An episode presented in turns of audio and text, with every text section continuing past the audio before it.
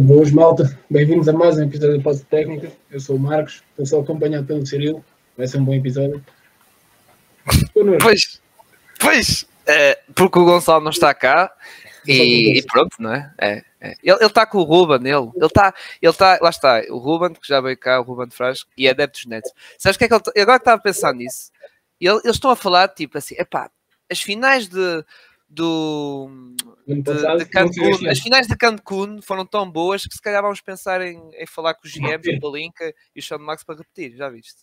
Lakers contra Nets em Cancun acho yeah. foram espetaculares, pelo menos vi reportes. Este ano para ouvir aqui a ser de voleibol. tem, potencial, tem potencial na areia.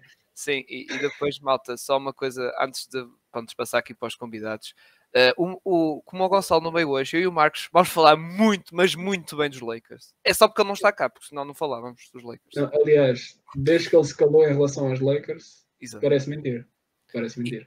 Parece Exato. Mentira. Eu já disse a ele, tu viste aquela mensagem que eu disse ao, ao Marcos? Viste a mensagem? Pá, não falas durante o resto da época, os Lakers ainda vão às finais da conferência com o Westbrook. Ainda bom. Ainda bom, acredito. Eu acredito. Se ele, ele tem que estar calado, não pode dizer, nem, nem no Twitter pode dizer qualquer coisa, nem mencionar. Não, mas quando dizemos que o Westbrook é trocar o Wade Bruno. Ah, sim, é sim, sim, sim, sim, é verdade. Westbrook e Pat Beverly. Para mim é o melhor backcourt da liga. Pelo menos em termos de química, acho, acho que sim. Acho Só falta o CP3. Chris Paul, não, o Rondo. O Rondo. E o Rondo, ui, ui. Cara, explosivo, explosivo ter um Rondo e Chris Paul contra um. Epa. Nem quer pensar nisso. Nem quer pensar nisso. É muito fantasia. é fomos fantasiar de caraças. Era bom, pá, era bom. Não para a NBA, mas sim para o UFC. Connosco. Trazemos dois convidados. Duas pessoas que já estão fartas de aparecer aqui connosco, mas nós abrimos sempre as portas e gostamos muito que estejam aqui connosco para comentar este maravilhoso desporto. Temos o José Valtipinto. Boa, José. Bem-vindo mais uma noite. vez. Obrigado pelo convite mais uma vez. E temos, claramente, Cristiano Pinto, mais uma vez também aqui connosco. Prontinho. Boa noite. Obrigado pelo convite. Sabem que qualquer hora podemos, podem contar comigo. E se é para falar bem dos Lakers, parece que é coisa mesmo todos com esse intuito, não é? O Gonçalo não está aqui. É, é, é exatamente. O Gonçalo não está aqui, é por isso vamos falar bem dos Lakers. Se ele estivesse cá, não falava. Era metendo, metendo na lata. Não, não, não, imagina. Passava ao lado se ele estivesse cá. 8-2 nos últimos 10. Pá, a equipa dos melhores, pá, bem eventos. Estou bom play-in. Está a correr bem, mas ainda está. Não, não. Esquece isso.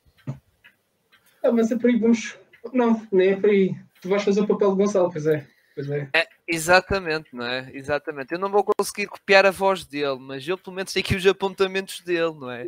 Aqui do, do resumo da, da jornada aqui da, da Liga Betclic que até começou até na quarta-feira, salvo eu, entre o Benfica e o Jogueira, em que o Benfica ganhou um, lá está, mas foi um jogo assim mais, eh, lá está, mais cedo, digamos assim, porquê? Porque o Jogueira, depois irei mais a falar à frente, o Jogueira depois teve uma jornada em atraso com o Porto e jogou nesse fim de semana e também serviu para o Benfica ter mais dias de descanso uh, para uma jornada da, da Champions League que uma jornada decisiva, digamos assim, lá está a penúltima jornada, depois a última, uh, na luta ainda pelo primeiro lugar com o Manresa. Benfica que vai jogar eh, esta quarta-feira à noite contra o Riga, a equipa da Letónia, em casa. Aliás, os dois últimos jogos são em casa e depois acho que é na semana antes de Natal vai jogar contra o Limouge uh, da França. Há uns jogos em casa que são volto a repetir, decisivos, que o Benfica agora está na luta pelo primeiro lugar, que seria excelente, excelente mesmo, que assim dava classificação direta depois da oitavos final da Champions League.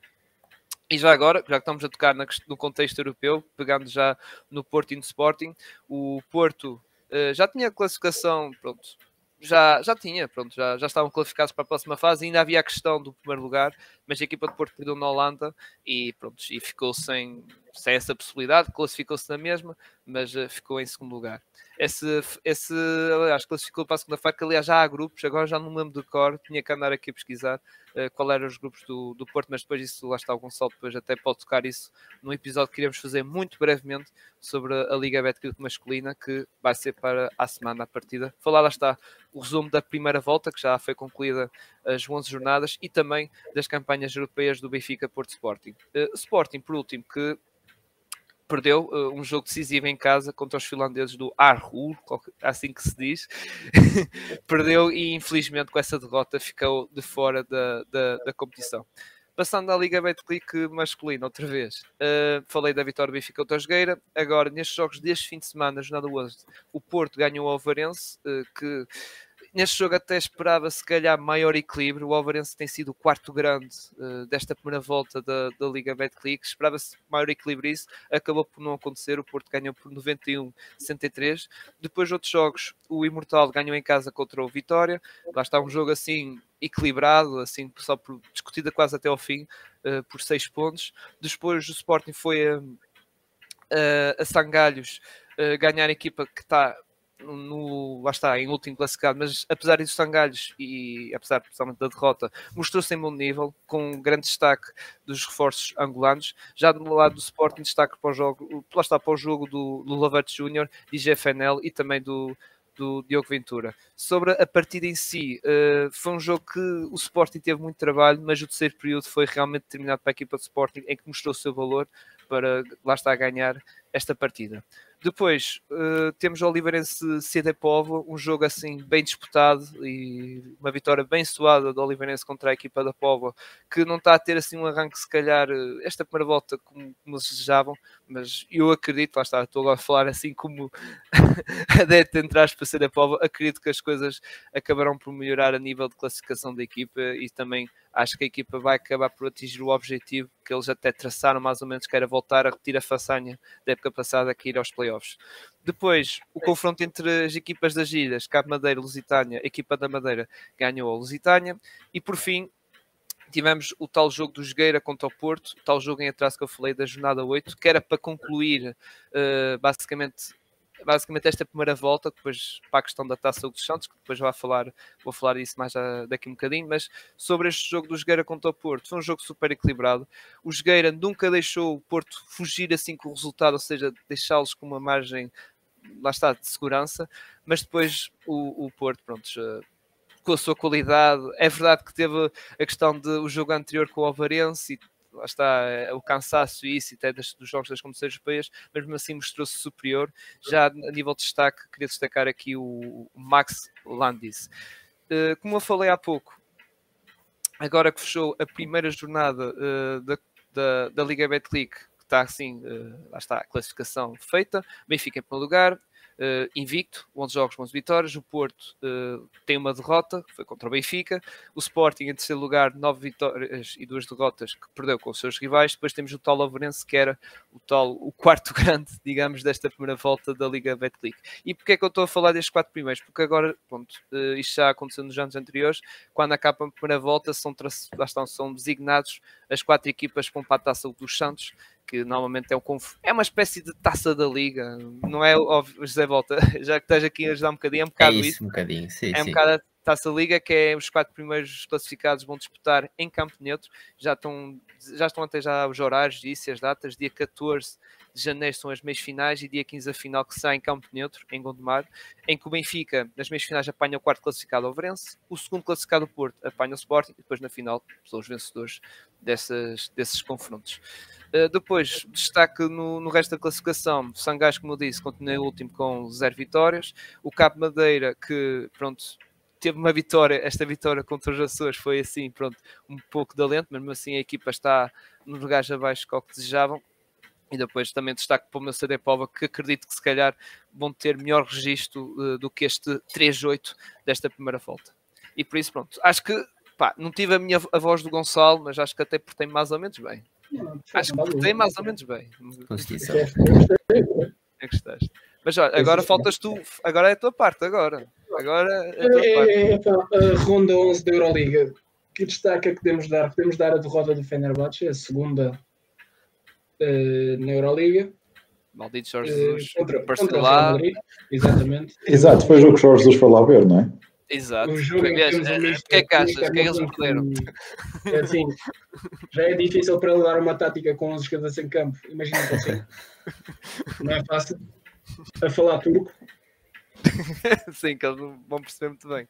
cada vez, cada vez mais difícil. Não, mas Real Madrid, como falámos aqui com os colegas da tabela de ferro, é uma equipa que está, está a passar uma fase, eh, especialmente devido à mudança de treinador, está-se a começar a encontrar e é uma equipa fortíssima, especialmente com aqueles, aquele trio de Borrievi do banco, Edi Tavares e Abuzele, mete medo, ainda adicionando Sérgio Ludo, uh, Gabriel Deck, é uma equipa que mete medo e é candidata. É compreensível o Fenerbahçe perder, perder, perder um jogo com o Real Madrid, ou como já aconteceu, perder com o Barcelona, que ao contrário do Real Madrid está a passar uma fase menos boa, apesar de ter vencido o Alba de Berlim com o regresso do, do Mirotic, mas venceu por dois pontos e também como falamos aí com os colegas de, do Tabela de Ferro, a vida do Sara está cada vez mais difícil uh, em Barcelona. Com, com aquele, aquele plantel de luxo não está se calhar a ter os resultados que devia, devia ter, ou estava ou, ou que estavam expectáveis a ter. Uh, continua complicada a vida, a vida do Barcelona. Por fim, podemos dar destaque também a mais uma derrota do Olímpia de Milano, que é uma equipa que está num, num lugar estranho, porque no campeonato tem uma derrota, campeonato doméstico italiano, estão 9-8, uh, 9-8, 8-1 em 9 jogos. Na Euroliga vão com 7 derrotas consecutivas, faz amanhã dois meses não ganham um jogo para a Euroliga. Está complicado, também devido às lesões e muita movimentação no mercado, se calhar não foi o melhor para o Olimpia de Milano, que se falou e já tinha alguma coisa acertada com o Campazzo. Vamos ver se é verdade ou não a esperar para ver. É assim, de destaque, podemos é já dar o, o prato para a próxima jornada. Temos o, o espetáculo que vai ser dentro, dentro da, da quadra e fora. Partizan, a Estrela Vermelha Partizan. Primeira vez que se defrontam para a Euroliga em não sei quanto tempo.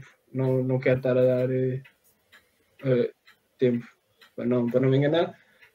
Vai ser um espetáculo dentro, dentro de campo, são duas equipas muito bem treinadas. O, o, o Estrela Vermelha, desde que trocou o treinador, uma equipa completamente diferente. O Bradovic continua a fazer o seu trabalho no Partizan e quem conhece estes dois, estes dois clubes, tanto no futebol, sabe que aqui é o espetáculo de bancada e vamos estar dentro de uma arena. É o espetáculo garantido dentro e fora. Mais fora da arena, aconselho pelo menos um quilómetro de distância para não, para não se aleijarem. Aí está fechado. Hum? É, muito bem. É, muito bem. Agora vamos então falar de destaques da semana, não é, Marcos? É verdade, é verdade, é verdade. Ah, uma pódio de jogadores. Visto que o Gonçalo não está cá, vamos começar com, com o Anthony Davis. Sim, malta, nós não brincámos com a parte de vamos falar muito bem dos Lakers, não estávamos a ironizar, malta. O Anthony Davis que, epá, não sei se ele teve adormecido durante um ano e qualquer coisa, o que é que se passou, mas o homem agora acordou não quer mais nada. O último jogo foi 55-17, se não me engano, ou de 55-15, 15 saltos.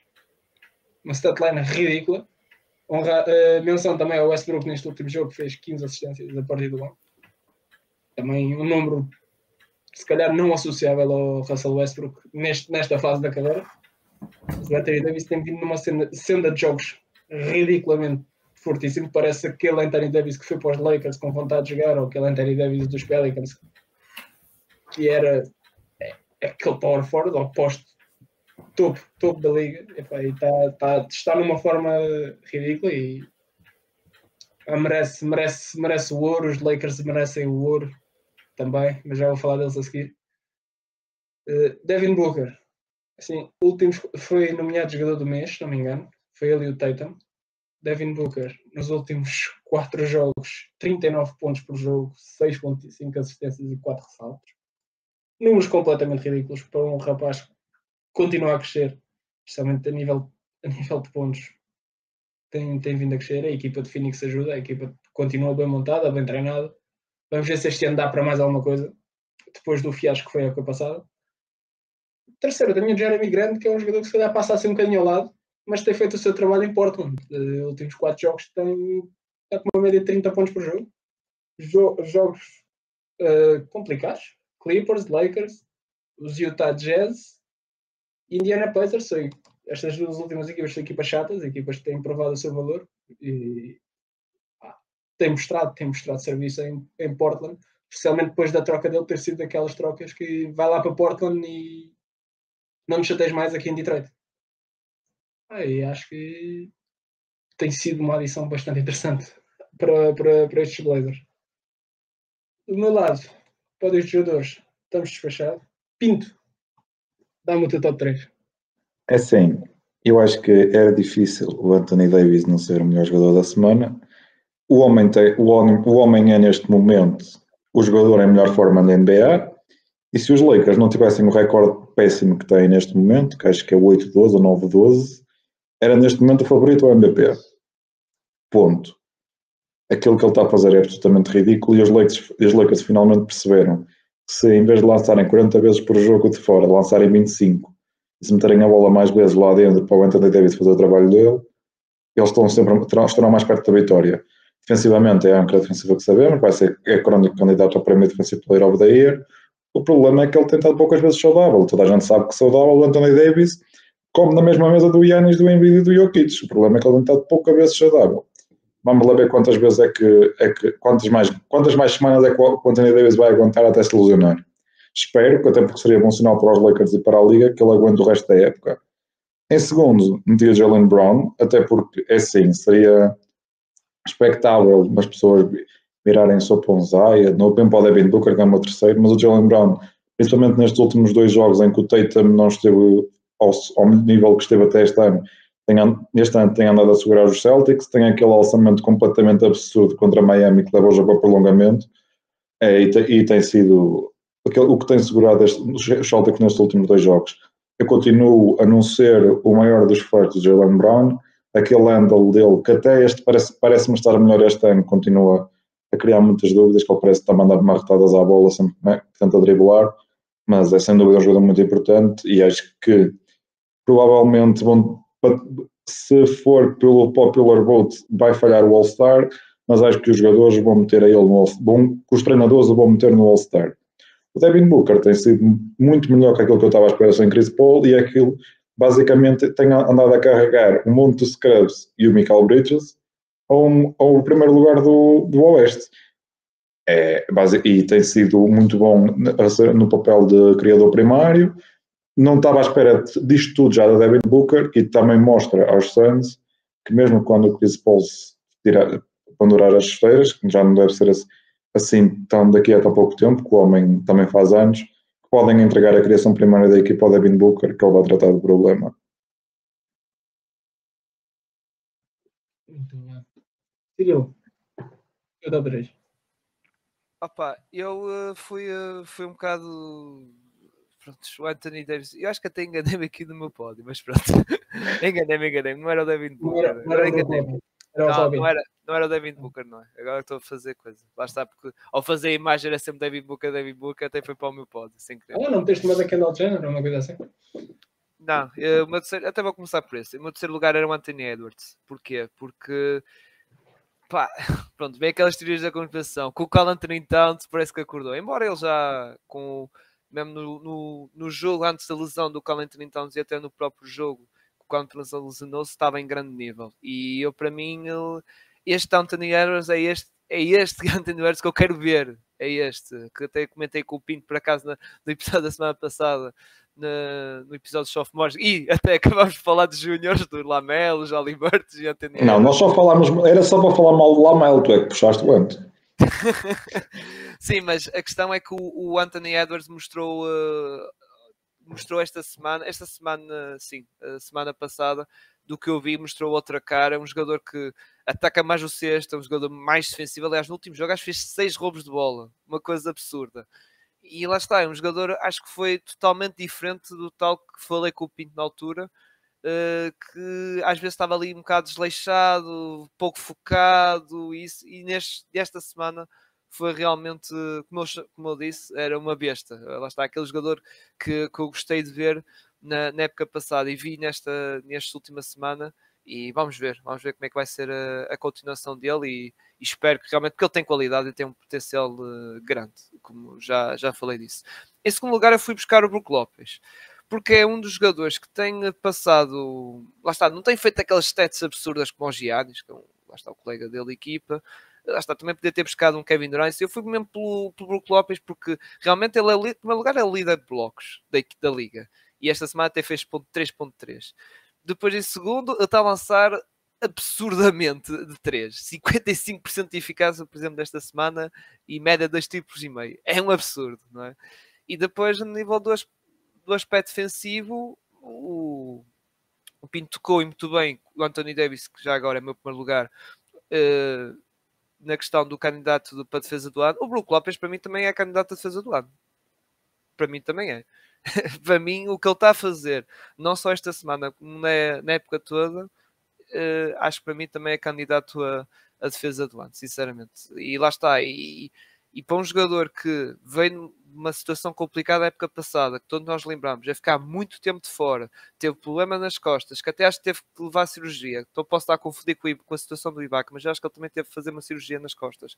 E muita gente já estava à espera, estava muita gente estava à espera, tipo, prontos, e depois questão de fator de idade e isso, epá, vai cair de qualidade e pronto, vai cair um bocado por aí abaixo. Não, ele está a ser um monstro e uma grande âncora defensiva, principalmente para os Giannis e nos Giannis e a equipa dos Bucks na, lá está, para, para a equipa ainda estar ali no topo, sinceramente. E estes Bucks, muita gente fala dos Celtics, dos Celtics, eu vejo estes bons, os Bucks também, estou a dizer nos Celtics no sentido de vejo muita fanbase dos Celtics a dizer ah, que o Robert Williams é que vai ser um espetáculo, sei quê. mas há, há gente lá está, mas isso também foi sempre, os Bucks foi sempre aquela equipa que as pessoas têm um bocado, um bocadinho de lado nas discussões, só quando ganharam o título é que realmente as pessoas olharam, olharam de uma, um bocado de maneira diferente para os Bucks, dizer, ah, os Giannis consegue carregar uma equipa a ganhar o título, e não sei que é o Holiday, afinal, é um jogador, meu Deus, uh, até o próprio Middleton, que era aquele jogador que tipo, oh, é, o Middleton não é jogador All-Star, e agora o pessoal já olha um bocado como o Middleton como jogador All-Star.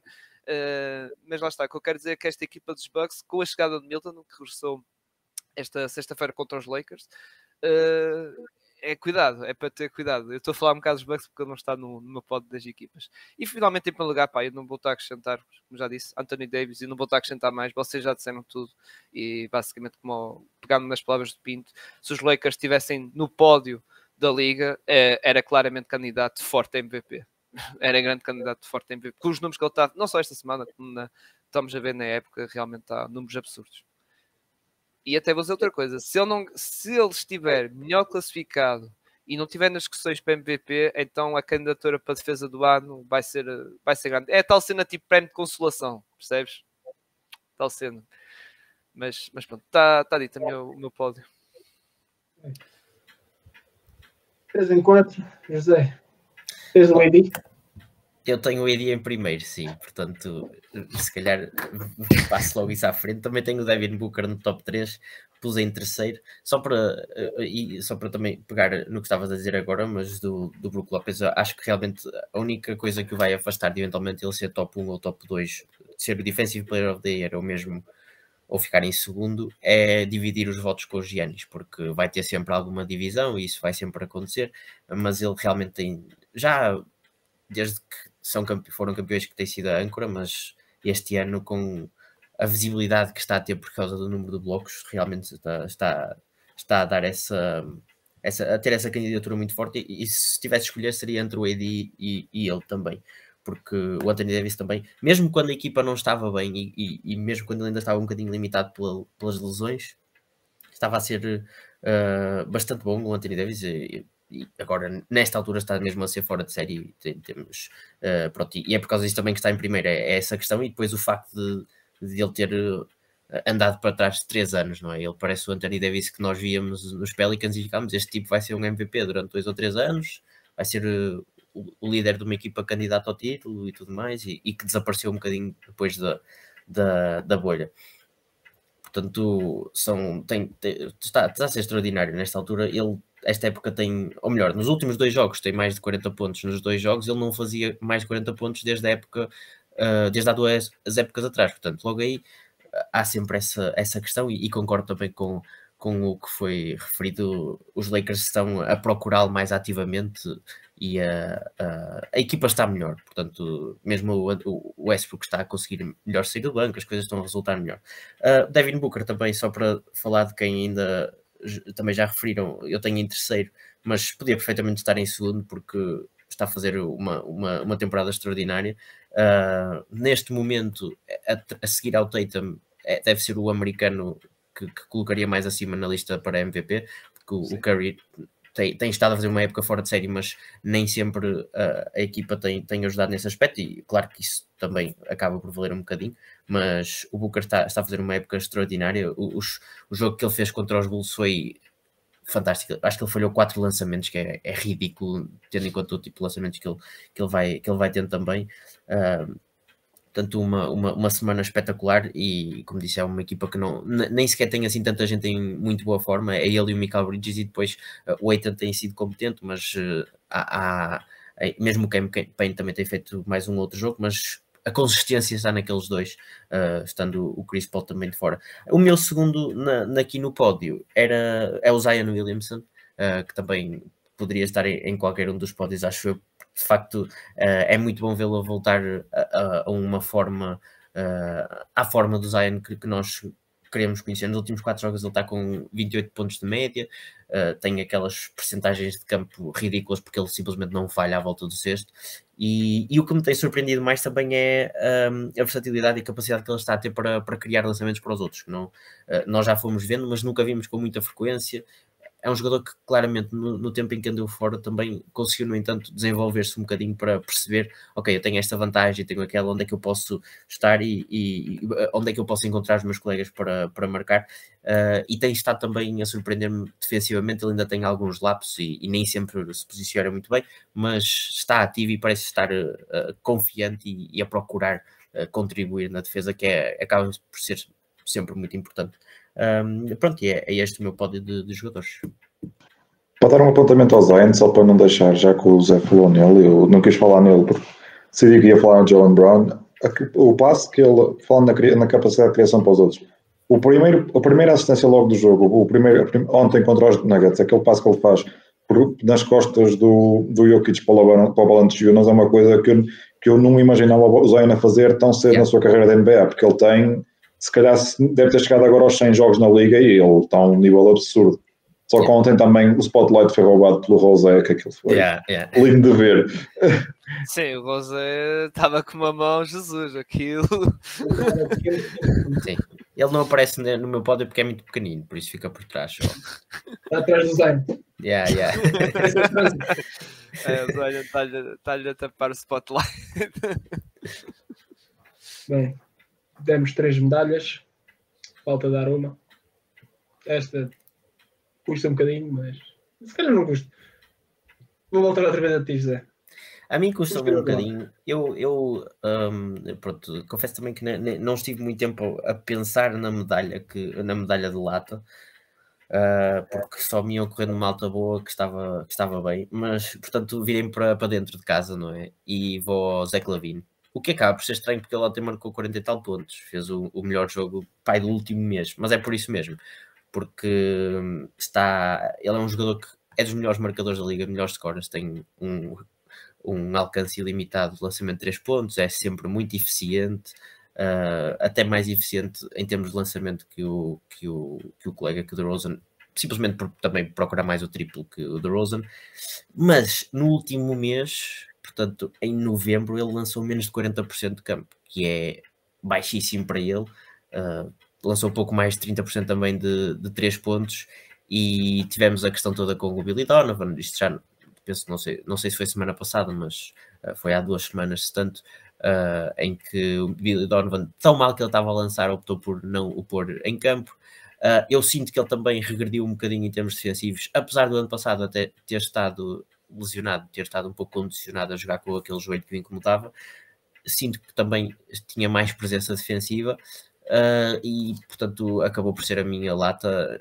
Não, não estou a dizer que ele é lata, mas uh, estou a sentir que ele pode dar muito mais do que aquilo que está a dar. Esperava-se que ele desse esse salto, porque, uh, de facto, estando recuperado do, do, da lesão ao joelho, era, era, era algo desejável para a equipa. Sendo que a culpa de, dos Bulls estarem como estão não é só dele, Uh, mas uh, é a minha lata para esta semana. Ou para a minha vinda aqui. Muito bem. Tio, Frederico Van Vliet. É, pá, é, foi muito complicado.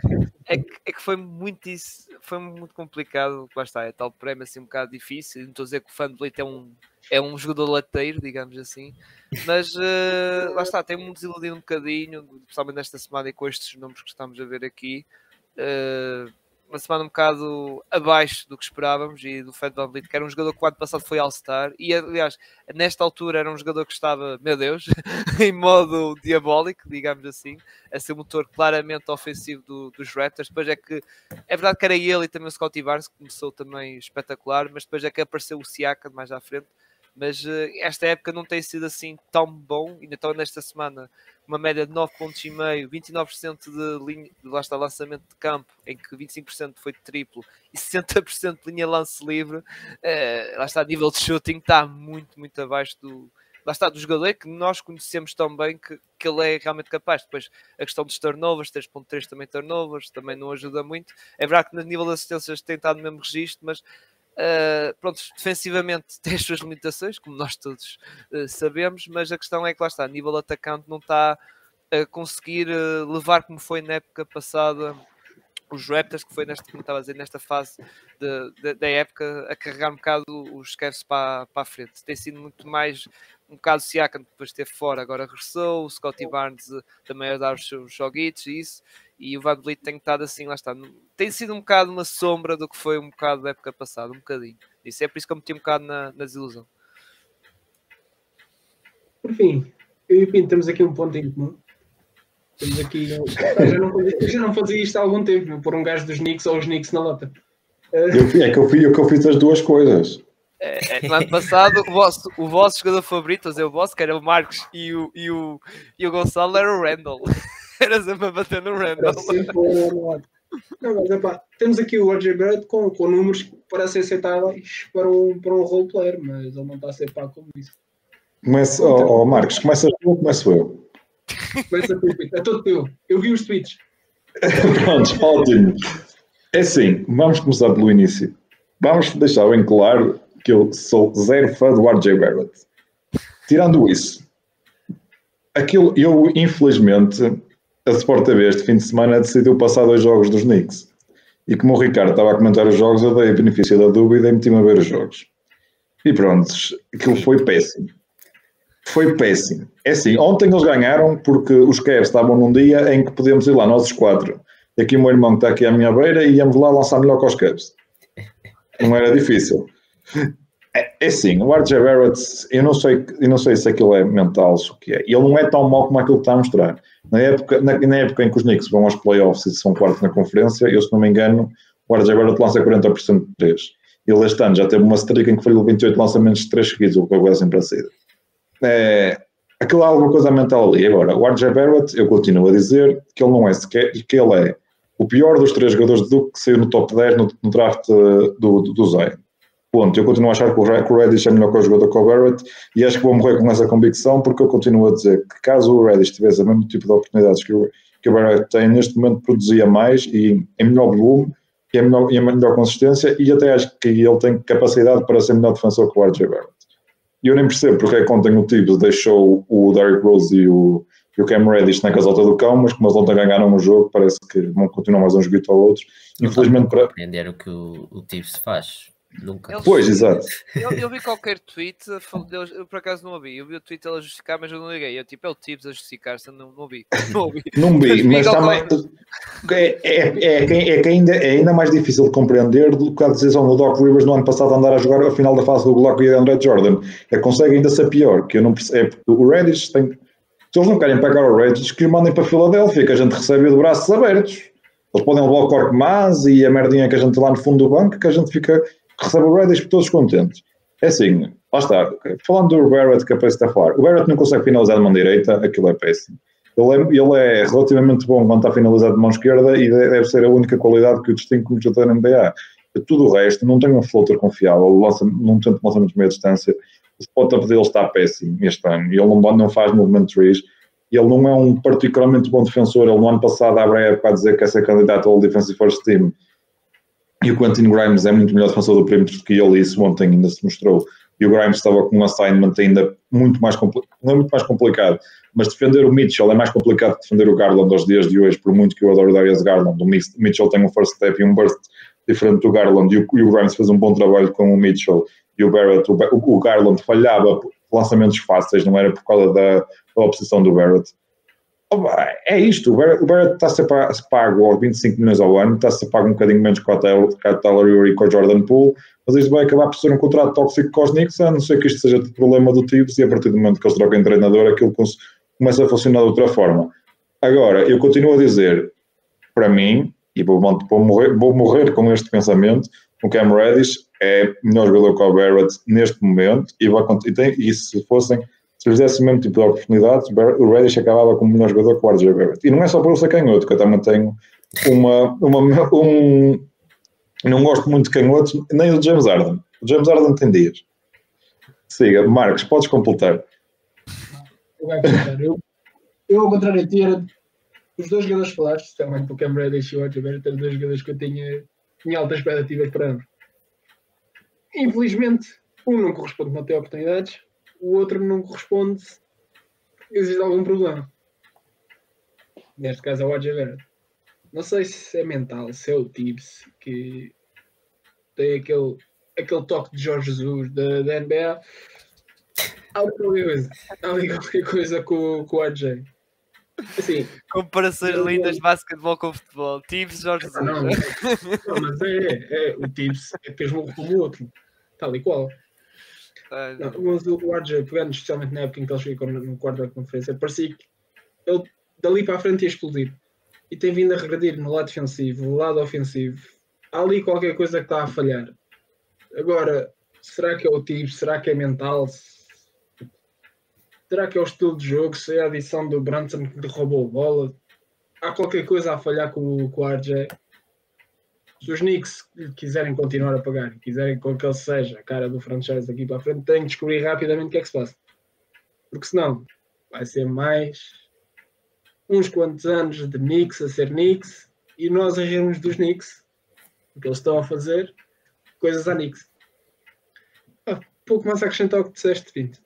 Não conseguiste rasgar, eu não consigo rasgar o homem mais do que tu. Ah, e eu, e, é assim, eu cometi-se muitas vezes a rasgar o Doc Rivers e tu fazes bem esse trabalho, tinha que dar-te uma ajuda com o RJ Barrett, não é? Estes dois, é que eu digo, vão criar um segmento de meia dúzia de minutos todas as semanas para rasgar o Doc Rivers. E atenção, andam, andam aí boatos do que eu disse que o Doc Rivers era, era a solução ideal para os Sixers. Boatos infundados vindos do Gonçalo.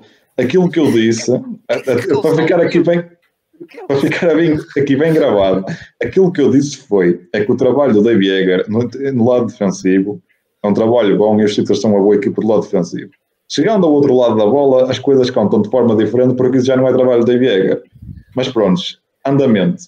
Nós percebemos, ó Pinto, só, só o Gonçalo é que começa com as suas teorias, pá. Não ligues aos comentários do Gonçalo, pá. Os seus ah. Carmelo MVP e o é, opa, lá está, tu ligas a um comentário de uma pessoa que, olha, foi há um ano, não foi Marcos? Acho que foi há um ano até, nesta altura. Disse que Carmelo é MVP, opa. Temos um take, opa, eu consegui dizer isto. É, hot takes do ano, não sei o quê, pá. Ah, não, não, opa, a gente fazia os hot takes no final do episódio. Yeah, yeah, e ele... Fazível, mas difícil e ao menos eu dizia, pá, Caruso candidato a segunda defesa do, do, a segunda second team ou da defesa, ou coisa assim, pá, tipo, pronto, uma coisa assim, mas não era Carmelo MVP, uma coisa. Olha, já que eu peço desculpa se estiver a interferir aí na, na programação do episódio, mas já que estamos aqui a falar de latas e, de confusões e o caraças, alguma palavrinha acerca do Trae é pá, não, não, pá, não, não, não vamos comentar triângulo, pá, coitadinho do rapaz, pá. Vamos comentar, vamos comentar é do Nate McMillan, isso é que sim, mas se calhar é Mas olha, querem um hot take? O da John T. Murray vai ser All-Star e o Trae não. Quem? Desculpa, não percebi. não, percebi. O da John T. Murray vai ser All-Star e o Trae não. Ah, não, tem o público, mano público vai votar no Trae Acho que é difícil também. Mas sim, é assim, só se o Trae conseguir o voto do público para starter, porque acho que indo ao banco, sim, sim. porque o banco já é dos treinadores e são três bases no banco, depois não me acredito que o Trae com as médias que está a fazer de temporada, apesar de ele ter os, os imensos pontos, está a lançar, há pouco tempo estava a lançar abaixo de 40% de campo e pouco acima de 30 triplo, não sei. E o de ontem está a ser melhor, está a ser, está, está, a jogar melhor neste momento com, com o Just my, é apenas a minha opinião. Sim, mas isso do, do All-Star, pois uh, na altura, quando abrir as votações, até vamos fazer, já fica prometido que vai ser um tema para nós a discutir isso uh, sobre o All-Star. Mas Trae Young tem, lá está, vai ser como o Kyrie. O Kyrie vai ter massas de pessoas a votar, vai ter mais votos que o Burton tipo, esquece. E não é mais uns poucos, vai ser para o dobro, se calhar. E, e pá, é, é agora um, uma grande massa associativa. Do, Sim, esquece. Não sei, é um bocado como tu dizes, porque se for os suplentes, já entram os jogadores, já, já é os jornalistas, os tais mídia, já entram os treinadores, já aí já tem mais possibilidades. Uh, ou seja, eu percebo que estás a dizer tipo a starter, se estiver ocupados e o Trae Young for relegado para suplente, mas vamos ver, porque depois lá está, a malta, não sei, vamos ver, porque também o Dejan Murray não, não tem se portar muito bem. Principalmente em, em, em rookies, tá? aqueles miúdos pequeninos, uh, um ano ou dois, ele não tem se portar lá muito bem, estás a ver? Não sei se os jogadores também gostam muito dessa faceta do, Eu sei, do de fonte segura, fonte segura que o que originou a discussão entre o Nate McMillan e o Triângulo não foi o Macmillan pedir para o Triângulo jogar ou ir para o banco. Acho que o, o Macmillan sugeriu ao Triângulo para usar minoxidil. eu acho que isso mexeu. Ah, não foi, pelo pedir, não foi para lhe pedir para defender um bocadinho? Não, não, foi mesmo usa minoxidil, estás a ficar calmo. Acho que foram estas as palavras que saíram da boca do. do ele, ele, ele, para defender o Neck Macmillan já sabe. O Neck Macmillan assim, ao triângulo para defender fica já a beira do assistente ali no canto. fica a cobrir o assistente ali, o árbitro assistente. Bem, vamos falar de equipas. Só uma coisa só sobre o RJ, só para, só para ele também não ficar aqui estendido no meio da rua sem ninguém chamar o 112. Eu acho que ele é um jogador muito mais parecido com o que nós vimos no final da temporada passada, no pós-All-Star, em que ele era o melhor jogador dos, dos Knicks, que é isto. Uh, agora, lá está, é o que vocês dizem. Não sei se é do tipo, se é algo psicológico, alguma coisa que se passa, ou problema de confiança, ou tudo combinado a verdade é que ele se calhar neste momento nem devia estar a, a ser starter. Nesta altura acho que não justifica. Uh, dito isto, acho que realmente é um jogador muito mais próximo daquele tipo que mesmo assim não era muito eficiente, mas que tinha criação, conseguia atacar o cesto, ir à linha de lance livre, era muito mais esse jogador do que este aqui. Uh, e espero que haja alguma coisa para mudar, porque o RJ é preciso lembrar, ele, ele só tem 22 anos, portanto ele ainda é um miúdo e tem muito tempo pela frente, acho que vai ser um jogador competente. Sim, sim, sim, atenção, eu não estou a dizer que o RJ vai ser um Anthony Bennett desta vida, calma.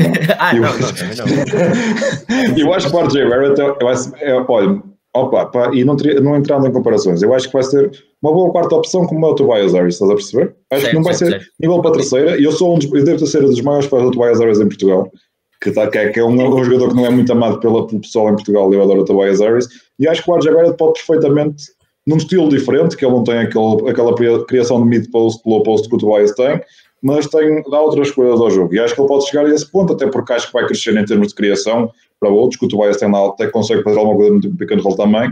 Agora, não é neste, neste rol que os Knicks estão a dar, porque Sim. os Knicks é bola no Brunson, no, no Randall e o, e o RJ nas sobras agora, neste momento. Eu vejo mais eh, nisso que estás a dizer do Tobias, um, até com um ceiling maior, mas, mas consigo perceber a comparação, sim. Exato. Gostei, por acaso gostei da comparação. Também o rapaz que ao início era apontado para grandes, para grandes voos, mas vamos ver a evolução dele. Vamos falar de equipas. Vamos falar de equipas e vamos falar de uma equipa especial. eu, eu, vou explicar. Isto Olha, eu posso dizer que esse também era o meu, o meu pódio, já agora. Só que eu tinha os Lakers em primeiro, é a única. Ah, desculpem, os Pelicans em primeiro, é a única coisa. Eu só não pus, eu só não pus estas três equipas no pódio porque eu não queria três, pôr três equipas do Oeste. Certo. Foi a única razão pela qual meter estas três é, equipas no pódio. E é assim, e por causa de, eu discuti com o Marcos, foi assim, tipo, mano, estás a fazer mesmas equipas de pódio e as mesmas equipas da lata. E depois chegou ao fim, o Marcos assim, pronto, depois isso vais, mas pronto, isso vamos quando tocar mais à frente. Mas tipo, depois tivemos que mudar as equipas de lata eu mandei, os dois, mandei, não iguaizinhos. Mandei mensagem ao, ao Cirilo com as minhas equipas eram 7h25 da manhã. e eu a dizer assim: Olá Marcos, estás acordado? Já para mandar-me pódios? Que esta malta costuma mandar ao meio-dia.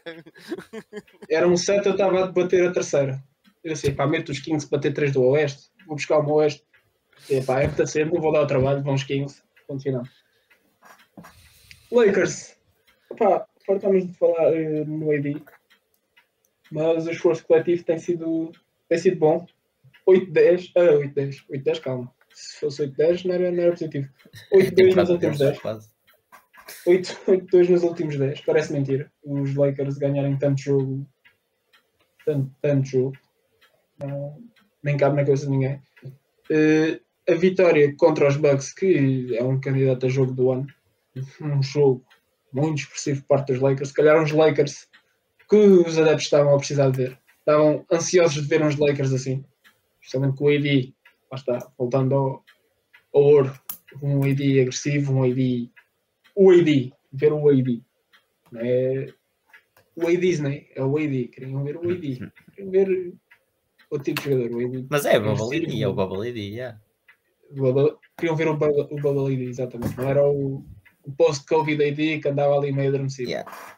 O AD a bater-se de frente contra Giannis, a bater-se de frente contra os jogadores de topo. Eh, pá, candidato a jogo do ano, sem, sem qualquer hipótese. E 8-2 nos últimos 10 pá, merecem, merecem o destaque. Pelicans. Segundo lugar na conferência. 8-2 nos últimos, nos últimos 10 também. 4 vitórias seguidas. Uma equipa extremamente jovem. Liderada, cara do franchise Zion. Brandon Ingram. Tens o Herbert Jones. Tens o Alvarado. Como já falamos aqui, o último jogo. Incrível. 8 triplos. Sem nada a apontar. Continuas com a experiência do, do Valenciunas. Do CJ McCollum tudo para dar certo em New Orleans. A troca do, do AD está tá a dar frutos agora, cada vez mais. A ser fenomenal o que está a acontecer em New Orleans. Pá, se corresse mal para os Lakers, podíamos sonhar com um Vitor eh, um Vitor Zion. Poderia ser, não sei se era benéfico para qualquer outra equipa ter o Zion, ter que jogar contra o Zion e contra o Ebanyama na mesma equipa, mas isso depois, depois íamos ver. Sacramento, pá, depois de uma época inteira eh, passada a metê-los na lata, parece mentira. Uma equipa totalmente diferente. Pá, voltar a dar, eh, a dar eh, amor eh, eh, aos Kings, as flores ao Mike Brown, tentado a fazer um trabalho excelente. Voltar a tocar nos jogadores que têm sido criativos, Kevin Water, Malik Monk, Aaron Fox está outro nível, Sabonis no outro nível. Pá, mais Davian Mitchell, Harrison Barnes, tudo a ajudar. Está tudo a correr bem em Sacramento.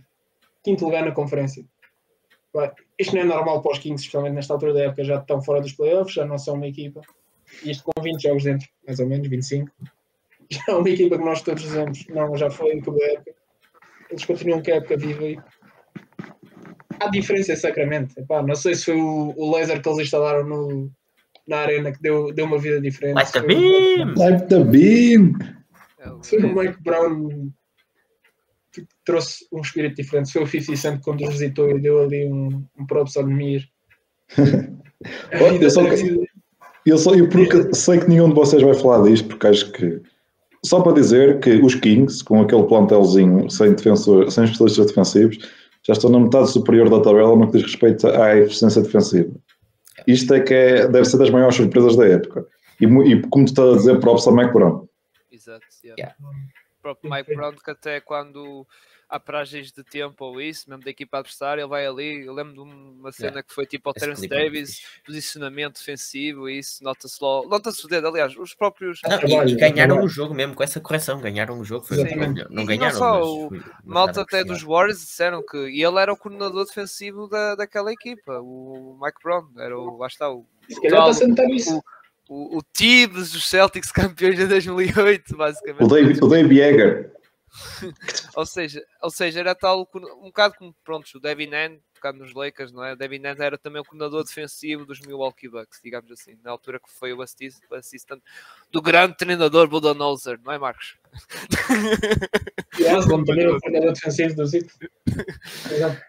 Mas pronto, ah, pá, eu agora tocando um bocado no, no meu pod que é igual ao do Marcos, eu não vou estar a acrescentar muito, porque o Marcos já falou basicamente de tudo, os Lakers e a Westbrook a vir do banco espetacular, o Anthony Davis o papel que vocês já falaram e muito bem do novo papel. Dele, que ele é um, basicamente um poste, está a ser um poste dominante, até o próprio LeBron James está a aceitar o novo papel, ele aliás admitiu, acho que foi não sei se foi pós-jogo contra os Wizards ou contra os Bucks, ele falou mesmo disso, na questão do papel que, que assume na equipa é diferente nesse sentido e que também tem que ajudar o Anthony Davis, basicamente alimentar o Anthony Davis e ele, Westbrook e também um bocado o Schroeder, que aconteceu neste jogo contra os Wizards, Pelicans, uh, esta semana foi muito boa, ainda para mais, tem tido ausências.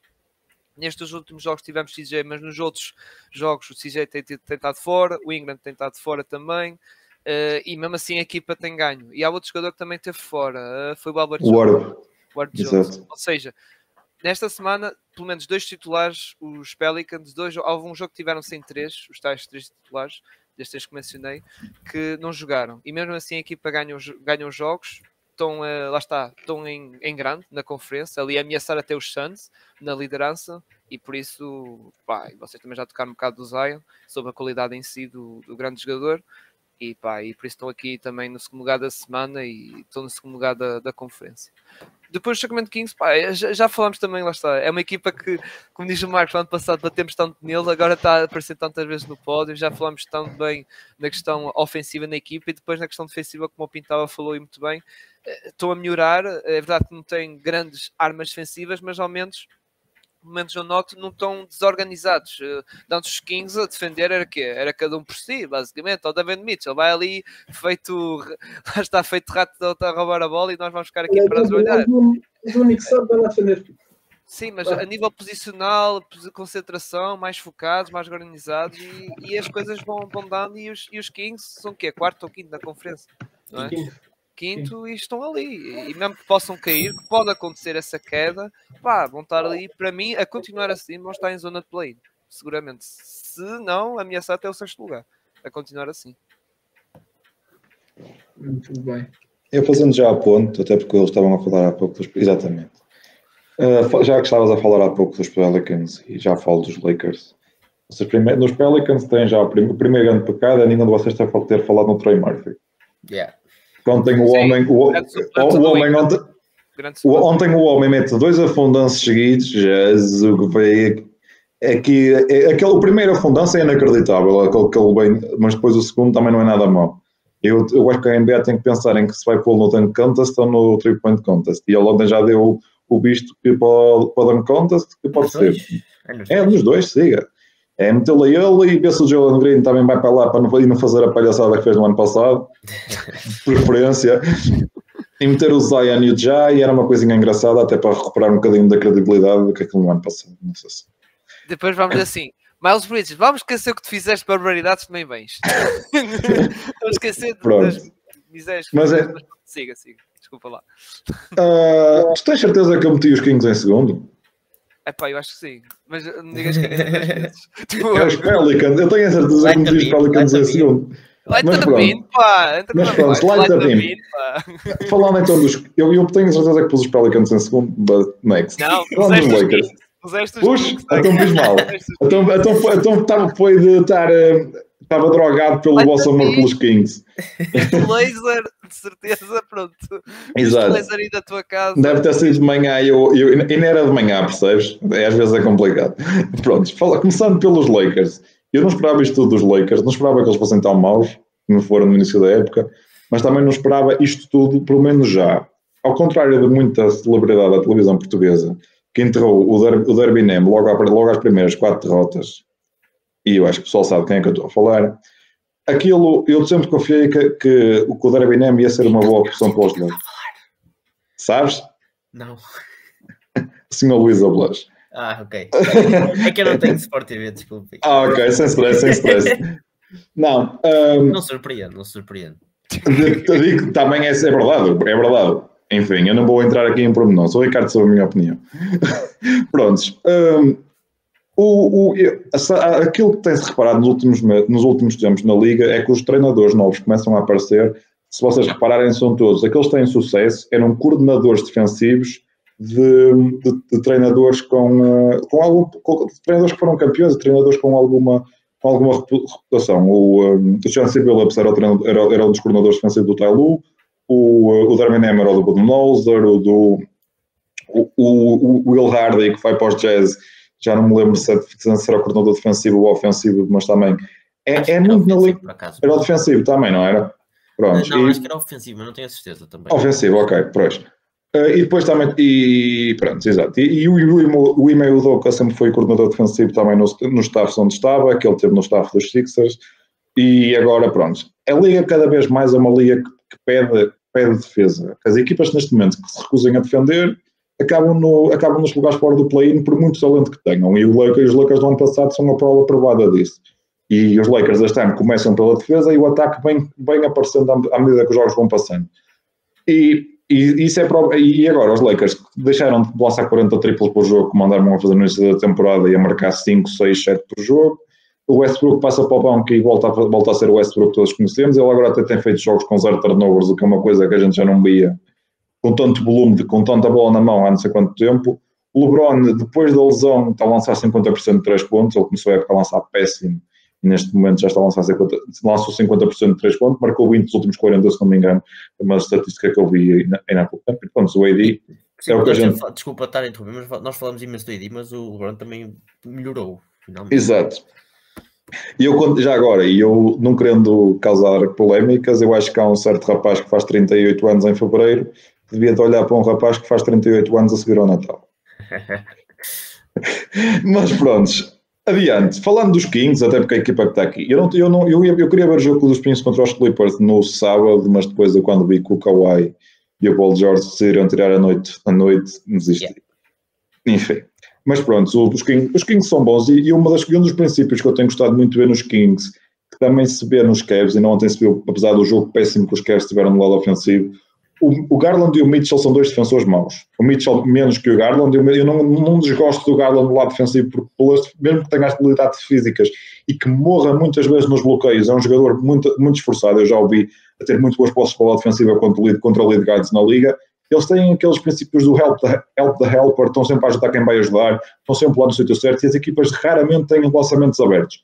E os, os que usam muito isso, eles são das equipas que permitem menos lançamentos de 3 pontos ao adversário e que em menor porcentagem, se não me engano. O Sabonis é dos, é dos, do, está no top 5 do Defensive Field Goal Percentage na liga. É, é, algo que eu também não estava à espera nesta altura da temporada, que o Sabonis não é o melhor dos Rim Protectors. E os Kings têm ali três boas peças. Sabemos que o Fox está a dar passos como defensor, o Sabonis não é um grande defensor, mas ele ali the level of the screen não está a ser assim tão mal como isso. Tal como o Jokic, que eu também vi uma estatística aqui uns tempos atrás, que ele a jogar, há uma, uma, diferença de 0.2 pontos por posse de bola quando ele está em drop e quando está at the level. Normalmente em drop tem sido péssimo e at the level está em bo, num bom nível. E acho que o, é sempre o este... problema dos Nuggets nesse caso. Exato, mas os Nuggets também, a defesa de perímetro também tem dias. Yeah, yeah. Não, é só, não é só o Jokic. Sim, sim, não, estou a ver o problema dele com ele. Com ele Exato. Exato. É, é quando o Aaron Gordon apetece defender, o Jamal Murray e... também quando lhe apetece defender. É o KCP. É, exato. É Pronto. Pronto, e os Kings, eu acho que os Kings, o, o Charles Barkley, quando eles deram aqueles 150 e tal pontos aos Nets, disse que eles iam ser o top, uma, uma top 6 no Oeste, e eu a cada dia que passa começo a acreditar-me cada vez mais nesse cenário que seria completamente impossível para mim no início da época. Eu não vi os Kings a este nível. Falando dos Nets, e, e tenho os Nets aqui porque não queria falar das três equipas do Oeste, os Nets têm estado aí na última, na última semana. Perderam ontem, ontem com os Celtics, mas nem é uma derrota muito assustadora e é uma derrota em que eles sofrem 105 ou 107 pontos, não é algo absurdo, é um jogo mal deles no termos do ataque. Falta-lhes o Ben Simmons, que finalmente, apesar de que ele em termos físicos a ver qualquer coisa que não, também está a ganhar pace, está a ganhar ritmo e a ver qualquer coisa ali em termos físicos que ainda não está completamente a 100%. O Ben Simmons a cada jogo que passa vai tornando-se mais o Ben Simmons, que é o meu jogador preferido. E o Kevin Durant, o Kevin Durant e o Kyrie Irving, depois daquela cena do antissemitismo, parece mais focado em jogar basquetebol, que é uma coisa boa para todos os amantes da NBA, principalmente para os Nets. E os Nets neste momento têm um recorde acima de 50%, que é algo que as pessoas começavam a duvidar há tempos. Acho que vão estar na luta pelo top 6 e acho que vão ser uma equipa enquanto nos playoffs. E por causa disso também props para o Jack Vaughn, andou aquele fumo todo no, sobre o Email Douka, que ele lá para, para Brooklyn e que ia ser salvador dos Nets. E o Email Douka mostrou, o Email Douka, o Jack Vaughn mostrou que é um treinador muito competente, mete a equipa a defender. Os Nets é uma equipa que sofre muito nas tabelas porque eles, em termos. Eles, o problema dos Nets é não, não conseguiram limitar a, a, os adversários a uma posse de bola. Porque a, a defesa da primeira posse de bola deles é boa. O problema é quando começa a surgir ressalto atrás de ressalto atrás de ressalto.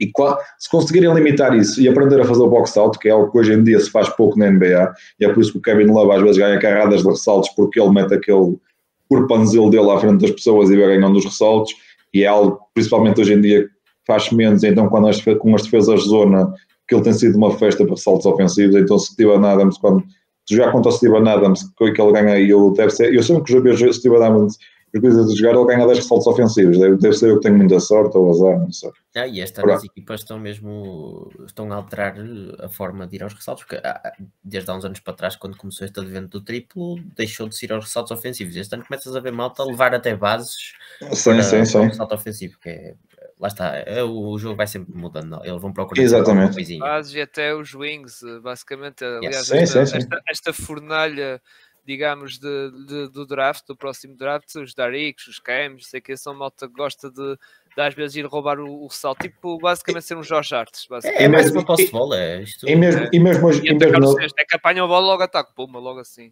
E mesmo nesta draft classe, o Dyson Daniels é um jogador que entra muito bem na tabela. Yeah. Eu, ontem, eu ontem comparei o Dyson Daniels um bocadinho ao de Anthony, de Anthony Melton quando chega à liga, que é um jogador que o triplo ainda não está completamente lá, mas em termos defensivos é bom no ponto de ataque, entra bem nas tabelas, sabe fazer as leituras certas e é um jogador que é sempre positivo quando está em campo. E acho que os Pelicans sacaram ali mais um, mais um, um bom jogador para desenvolver à custa da equipa de Los Angeles, que vai jogando na equipa da Camarena de e, roxo e amarelo. Sim, é, é tal cena, é um jogador, eh, como já comentei na altura, quando ele foi para os Pelicans, tem, tem, tem alguma tem qualidade, mas há que ter tempo ali para lapidar e paciência. E acho E tempo é o que os Pelicans têm. E eu confio nos Pelicans, porque lá está, é, foi, eles fizeram o trabalho que fizeram com estes jovens, o Albert Jones, o Trey Murphy e por aí fora. Pá, eu confio completamente no, no staff do, dos Pelicans que também vão aproveitar o potencial do Dyson Daniels também. E tenho pena do EJ Liddell ter tido a ruptura do ACL, que eu acho que ia ser um jogador, Certo. também ia ter eh, impacto já este ano, porque é um jogador muito na linha do Herb, do Trey Murphy em termos atléticos, não tem o shooting do Trey Murphy, que muito pouca gente tem, mas é um jogador na linha desses dois e acho que com aninhos certinhos ali, daqui a uns anos a gente, ah, olha, quem é este rapaz aqui? O EJ Liddell vai dar, vai dar cartas. Muito bem. Acho que só falta, falta o José. Yeah? Falta o José. Sim, ah, já falamos das equipas todas, mas ah, pronto, em terceiro, eu já não lembro quem é que teria em terceiro, porque eu apontei só as equipas e não pus, mas ah, posso falar dos Kings. Pá, basicamente também é fácil melhorar quando és os Kings do ano passado. Ah, Pior, pior não ficam. Não é? Tipo assim, pior que fizeram a troca e, e- eu vi o, Luca- o- o Lucas Nivan teve um tweet muito bom, ou melhor, ele uh, retweetou um, uma, uma- um post muito bom sobre isso, que era o tipo a dizer que os Kings venderam, são um agricultor que vendeu um Ferrari, isto so- sobre o Halliburton, sobre a troca do Halliburton, vendeu um Ferrari para comprar um trator. Faz- e acho que faz todo sentido, porque eles, é verdade, o Halliburton é um jogador fora de série, vê-se a Indiana o que é que ele está a fazer, é, é incrível. Uh, mas se calhar não conseguiam sair do, do buraco em que estavam se não tivessem de trocar o Halliburton. Claro que é uma opção, ou vais para o Fox ou vais para o Halliburton, mas se calhar não tinham o mesmo retorno que o Fox ainda por cima pela época que ele estava a fazer. E este ano está a saber que está a compensar. A equipa, o Mike Brown está a fazer um trabalho excelente. É um jogador, é um, é um jogador, é um treinador que, como já referiram, eh, em termos defensivos tem uma, é, é fortíssimo e, e já as equipas há, há- uns anos atrás de Cleveland eram, eram fora de série. As equipas do LeBron eram fora de série por causa de- dessa característica defensiva, porque olhamos para eles e são realmente uma equipa fraquíssima e o LeBron carregou às finais, mas é verdade tinha também um- uma vertente defensiva fortíssima essa equipa e o LeBron era melhor defensor do que era no- foi nos últimos cinco anos. E, e depois tem eh, o que ele conseguiu fazer, eu acho que que é mais importante até, eh, eh, juntamente com essa identidade defensiva, é ter alterado a energia por completo. E nós estamos aqui a brincar com o Let the Beam, mas o Let the Beam é uma cena que, que está a funcionar porque tem a, a, a fanbase envolvida. Sacramento já não tem basquetebol ganhador há imenso tempo e, e é uma manobra excelente de marketing porque toda a gente, quando faltam 3 minutos ou 4 e a equipa está bem e precisa de eh, segurar, já está a gritar Let the Beam, Let the Beam e, e acaba por ser um, uma- um boost enorme e isso importa sempre, de alguma forma. Mas pronto, o, o, o trator, o, o, o, o Sabonis é um jogador extraordinário. No- começaram o ano sem jogar muito por ele, através dele, foi algo que me preocupou um bocadinho, porque se não o tiverem como um, um hub, ele não vai fazer grande coisa, porque precisa ter a bola para criar para os outros, nem necessariamente para ele. Uh, defensivamente também me está a surpreender, mas uh, é- pela, pela capacidade que, que, que vai demonstrando, porque, mas nem é tanto pelo facto de, de ele nem sequer tentar. E, e, acho que é uma característica que, que, que acaba por ser eh, transversal a todos os jogadores do, do, do, roster dos Kings, no geral. Assim, posso estar a falhar algumas. São jogadores que têm ferramentas para ser bons defensores. Muitos deles podem ter algumas limitações no outro aspecto, mas uh, tendo, estando eles envolvidos na equipa, acaba sempre por, por dar alguma coisa e, e isso acaba por importar muito, porque se tiveres um, uma, uma superstar que não está virada para defender e que só quer ter influência do lado ofensivo, é meio caminho andado para correr mal. Mesmo eles com o Fox têm, têm tido passos importantes e, portanto, é uma equipa que é das minhas favoritas de ver. Só, acho que só fica atrás neste momento, atrás do, dos Pelicans, que, que eu pus em primeiro. Uh, pronto, os Lakers, vocês já falaram tudo, uma equipa que também conseguiu virar tudo ao contrário e, e, está neste momento bastante melhor, mas é importante também referir que os últimos 10 jogos deles também não foram contra Brutamontes.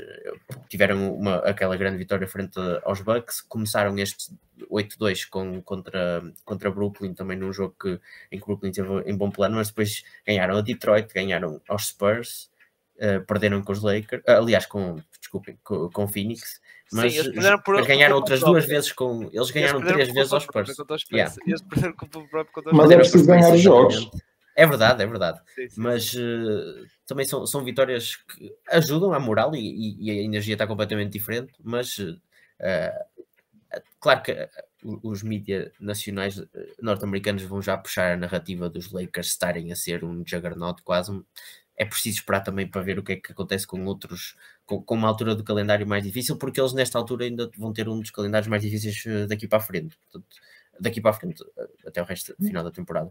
Pronto, e só para terminar, os Pelicans para mim nesta altura são uh, a equipa mais divertida de ver jogar, uma equipa que tem uma energia fora de série.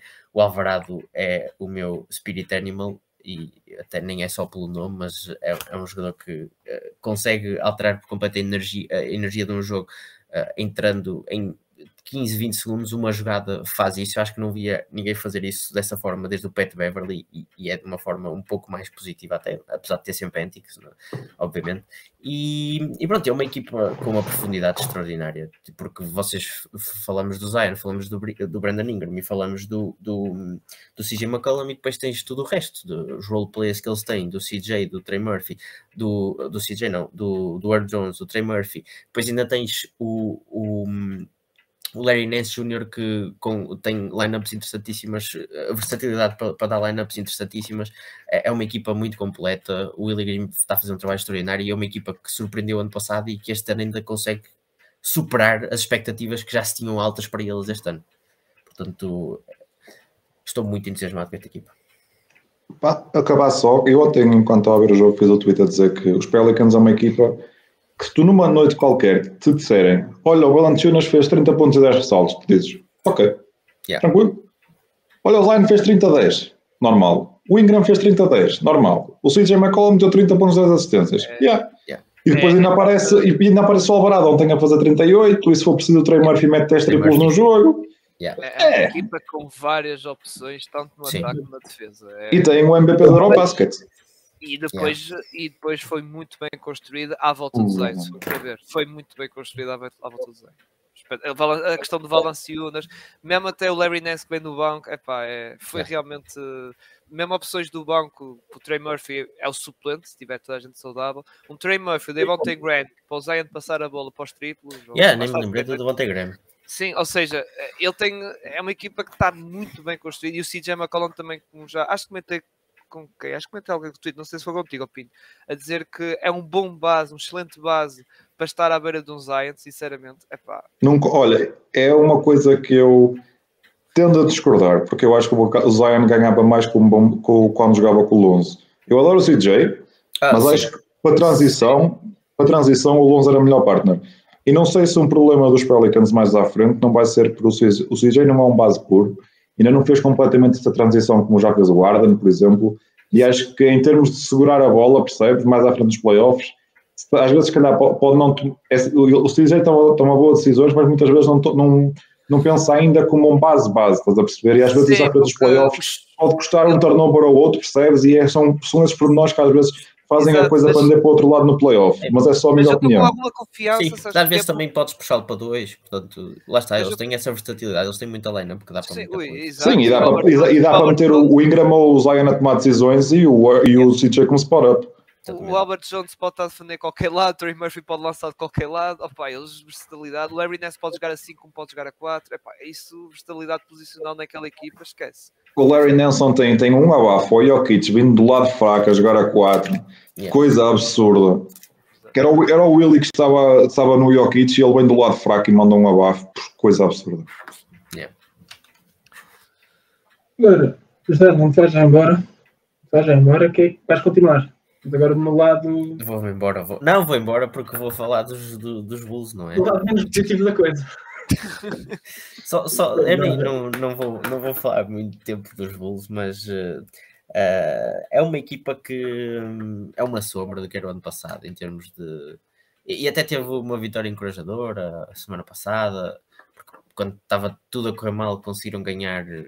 Foi aos Bucks, exatamente. E a Boston, foram os dois, acho eu. E, e depois, subitamente, volta a ficar tudo ah, na penumbra. ahm, não, não se nota a mesma energia que havia antes. Uma equipa que eh, tem, em que tens o Caruso eh, eh, no point of attack a defender, que é uma coisa sempre ridícula, mas depois vais vê-lo ele numa posse de bola, se for preciso, faz quatro rotações porque há malta a confundir-se e a não ir ao homem certo, ah, porque depois tens o Patrick Williams que está em subrendimento do subrendimento, da desilusão que já tinha andado a ser. Ah, é uma, uma equipa que está complicada e, e que está naquela cepa torta de nós podemos eventualmente ganhar 40 jogos, mas eh, não dá para mais nada.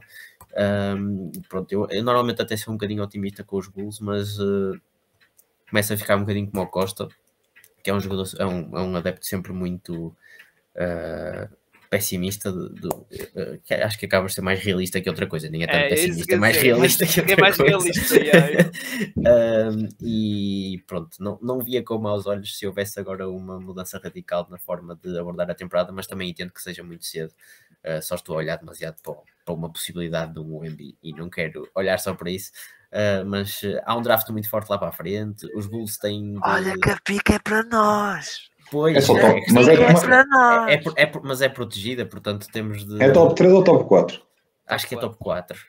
Uh, mas, portanto, tem, eh, lá está. E, e depois para a frente não melhora muito, portanto, um, é preciso considerar bem a situação, porque a equipa neste momento não, não está a resultar. Também não via com maus olhos trocarem o treinador, mas eh, Ah, Eu, eu não, eu não vejo com, Com a renovação, olhos não sei como é o que- gêmeo de receber o gêmeo mais fraco dos Thompsons, a receber o que é muito mau. Não sei, não Pois. não não não estou com maus olhos, não. Deixa, diga, É. mas tu achas, eu tenho visto muita gente a falar mal do Billy Donovan.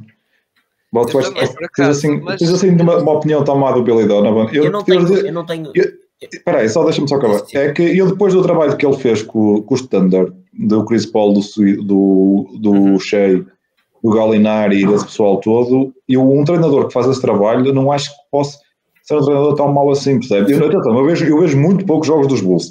Só vejo jogos dos Chicago, só, Faz só vejo jogos dos Chicago contra os Bulls e a gente ganha sempre.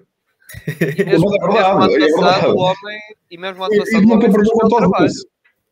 O Embiid nunca perdeu contra os Bulls. Eu, eu, a minha, exato. O meu problema com ele ah, é, primeiro é um bocadinho de inflexibilidade. Ele não é casmurro como é, por exemplo, um Tibbs, mas é um jogador que é um, é um treinador que, é, olha, tem algumas semelhanças, ah, a meu ver, na forma de atuar com o, o Bud. Ele deixa as coisas andar, andar e muitas vezes não mexe a tempo. E a pessoa precisa até faz um timeout eh, com 40 segundos de jogo, mas a, a coisa não muda, é só vamos concentrar-nos, mas continua a mudar a- a- continua a, a- bater sempre nas mesmas teclas. E, e, e depois é, é questão de, ofensivamente, a equipa não aproveitar o que tem. Tu vês uma equipa que tem um ataque. E, e- lá está, não é o que se viu ano passado, portanto também pode não ser só dele. E, e lá está, eu não vejo com maus olhos que, ele, que, que arranjem al- algum substituto, mas não quero que ele saia. Não estou a dizer ele precisa de sair para isto jogar, porque eu acho que este- esta equipa tem um teto muito limitado e não é muito mais alto que aquilo que, que teve o ano passado, por exemplo. Uh, portanto, é, é, mais pela questão de ser um, um, um, treinador que acaba por não, não estar a conseguir uh, procurar alternativas. É, não, não, vês a equipa a tentar mudar, vês sempre a procura por uh, vamos ter aqui o DeRozan, vai fazer um bloqueio para conseguir uma troca, vai fazer um para um. O ano passado funcionou porque o DeRozan teve fora de série, ele teve uma época espetacular. Este ano, depois, a, partir, a criação fora disso, quando tens jogadores que, que podem dar-te lançamentos com um, dois dribles, não sei. Também, lá está, o, Pat, o, Pat, o Patrick Williams tem sido uma desilusão, porque quando tem essas oportunidades não tira proveito. Uh, o Lavine supostamente seria ali um bom jogador para teres ao lado do Rosen a criar, também não tem, não tem saído. O Vucevic está melhor, mas a idade dele também já não faz com que ele tenha, possa ter a, a preponderância que tinha antes. É, é complicado, lá está. É uma equipa muito limitada, portanto, logo a partir daí uh, fica complicado. Mas achas que isto com o Lonzo, eu não sei quando é que o Lonzo regressa, mas achas que isto não pode não ficar super melhor, mas, mas é, é, que, é que o pace sobe logo para o nível acima com o Lonzo e yeah. com o Caruso, pode, melhora pode. a defesa no perímetro e eu não sei, eu, eu não sei como é que tem tudo, como é, como é que tem estado o Dragic este ano. Não o sei Dragic se tem sido dos melhores jogadores da equipa. E tem tido responsabilidades de criação, assumo eu. Yeah. Pois. A questão é quando tu tens o teu, o teu, o teu o teu base, num, no mínimo, a ser um dos três melhores jogadores da temporada, estás mal. Pois. Porque não é, é por. E depois a questão do Lonzo é não sabemos como é que yeah. está a situação e como vai voltar. Se é o mesmo Lonzo que. Sim, pá, eles neste momento dizem que ele ainda sente, vai sentindo dores, portanto pois. tem recuperado devagarinho. E, é que depois dizem que ele nem, nem consegue correr, não é? Eu já vi yeah. coisas a dizer que não consegue Sim. correr, não consegue. Deve, depois... Está ali um 31, é. Pois. Mas eh, é, é sempre complicado no, no, nesta situação em que está neste limbo de, de, mediocridade. É uma equipa medíocre, não há outra, não há outra, outra forma de descrever. Yep. Ora bem, agora passando, vou passar para mim logo. que é que supostamente, que supostamente era para bater nos Bulls, mas como o Marcos também escolheu para os Bulls, e também acho que o Pinta. O Zé, eu ia bater nos Bulls, mas vi muito, mas o Cyril disse-me: o Marcos, o Marcos vai bater nos Bulls. Então yeah. pronto, ele escolheu a equipa para bater. E eu, eu digo desde já também que eu não concordo nada com o Cyril estar a bater nos Magic. E já lhe expliquei é, isso. É tal, não, é tal cena, tipo, foi mesmo para diferenciar, porque senão era nos bolsos, porque era a desilusão de. Amor, isto é pontadinhas de amor. Esta, esta, é, toda a gente está a aproveitar para bater nos é, bolsos. Esta, esta, segunda, esta, esta segunda desilusão é um bocado dos meus Magic, porque é verdade, pegando nas palavras até do próprio Pinto, diz e muito bem, a equipa tem sofrido muitas lesões, muitas limitações que é verdade, e, e aquele 5 está sempre a mudar. O Franz Wagner joga a base, às vezes joga ali a 3 ou 4, ou, ou seja, aquilo está. Vocês estão a jogar como o Wagner no 5.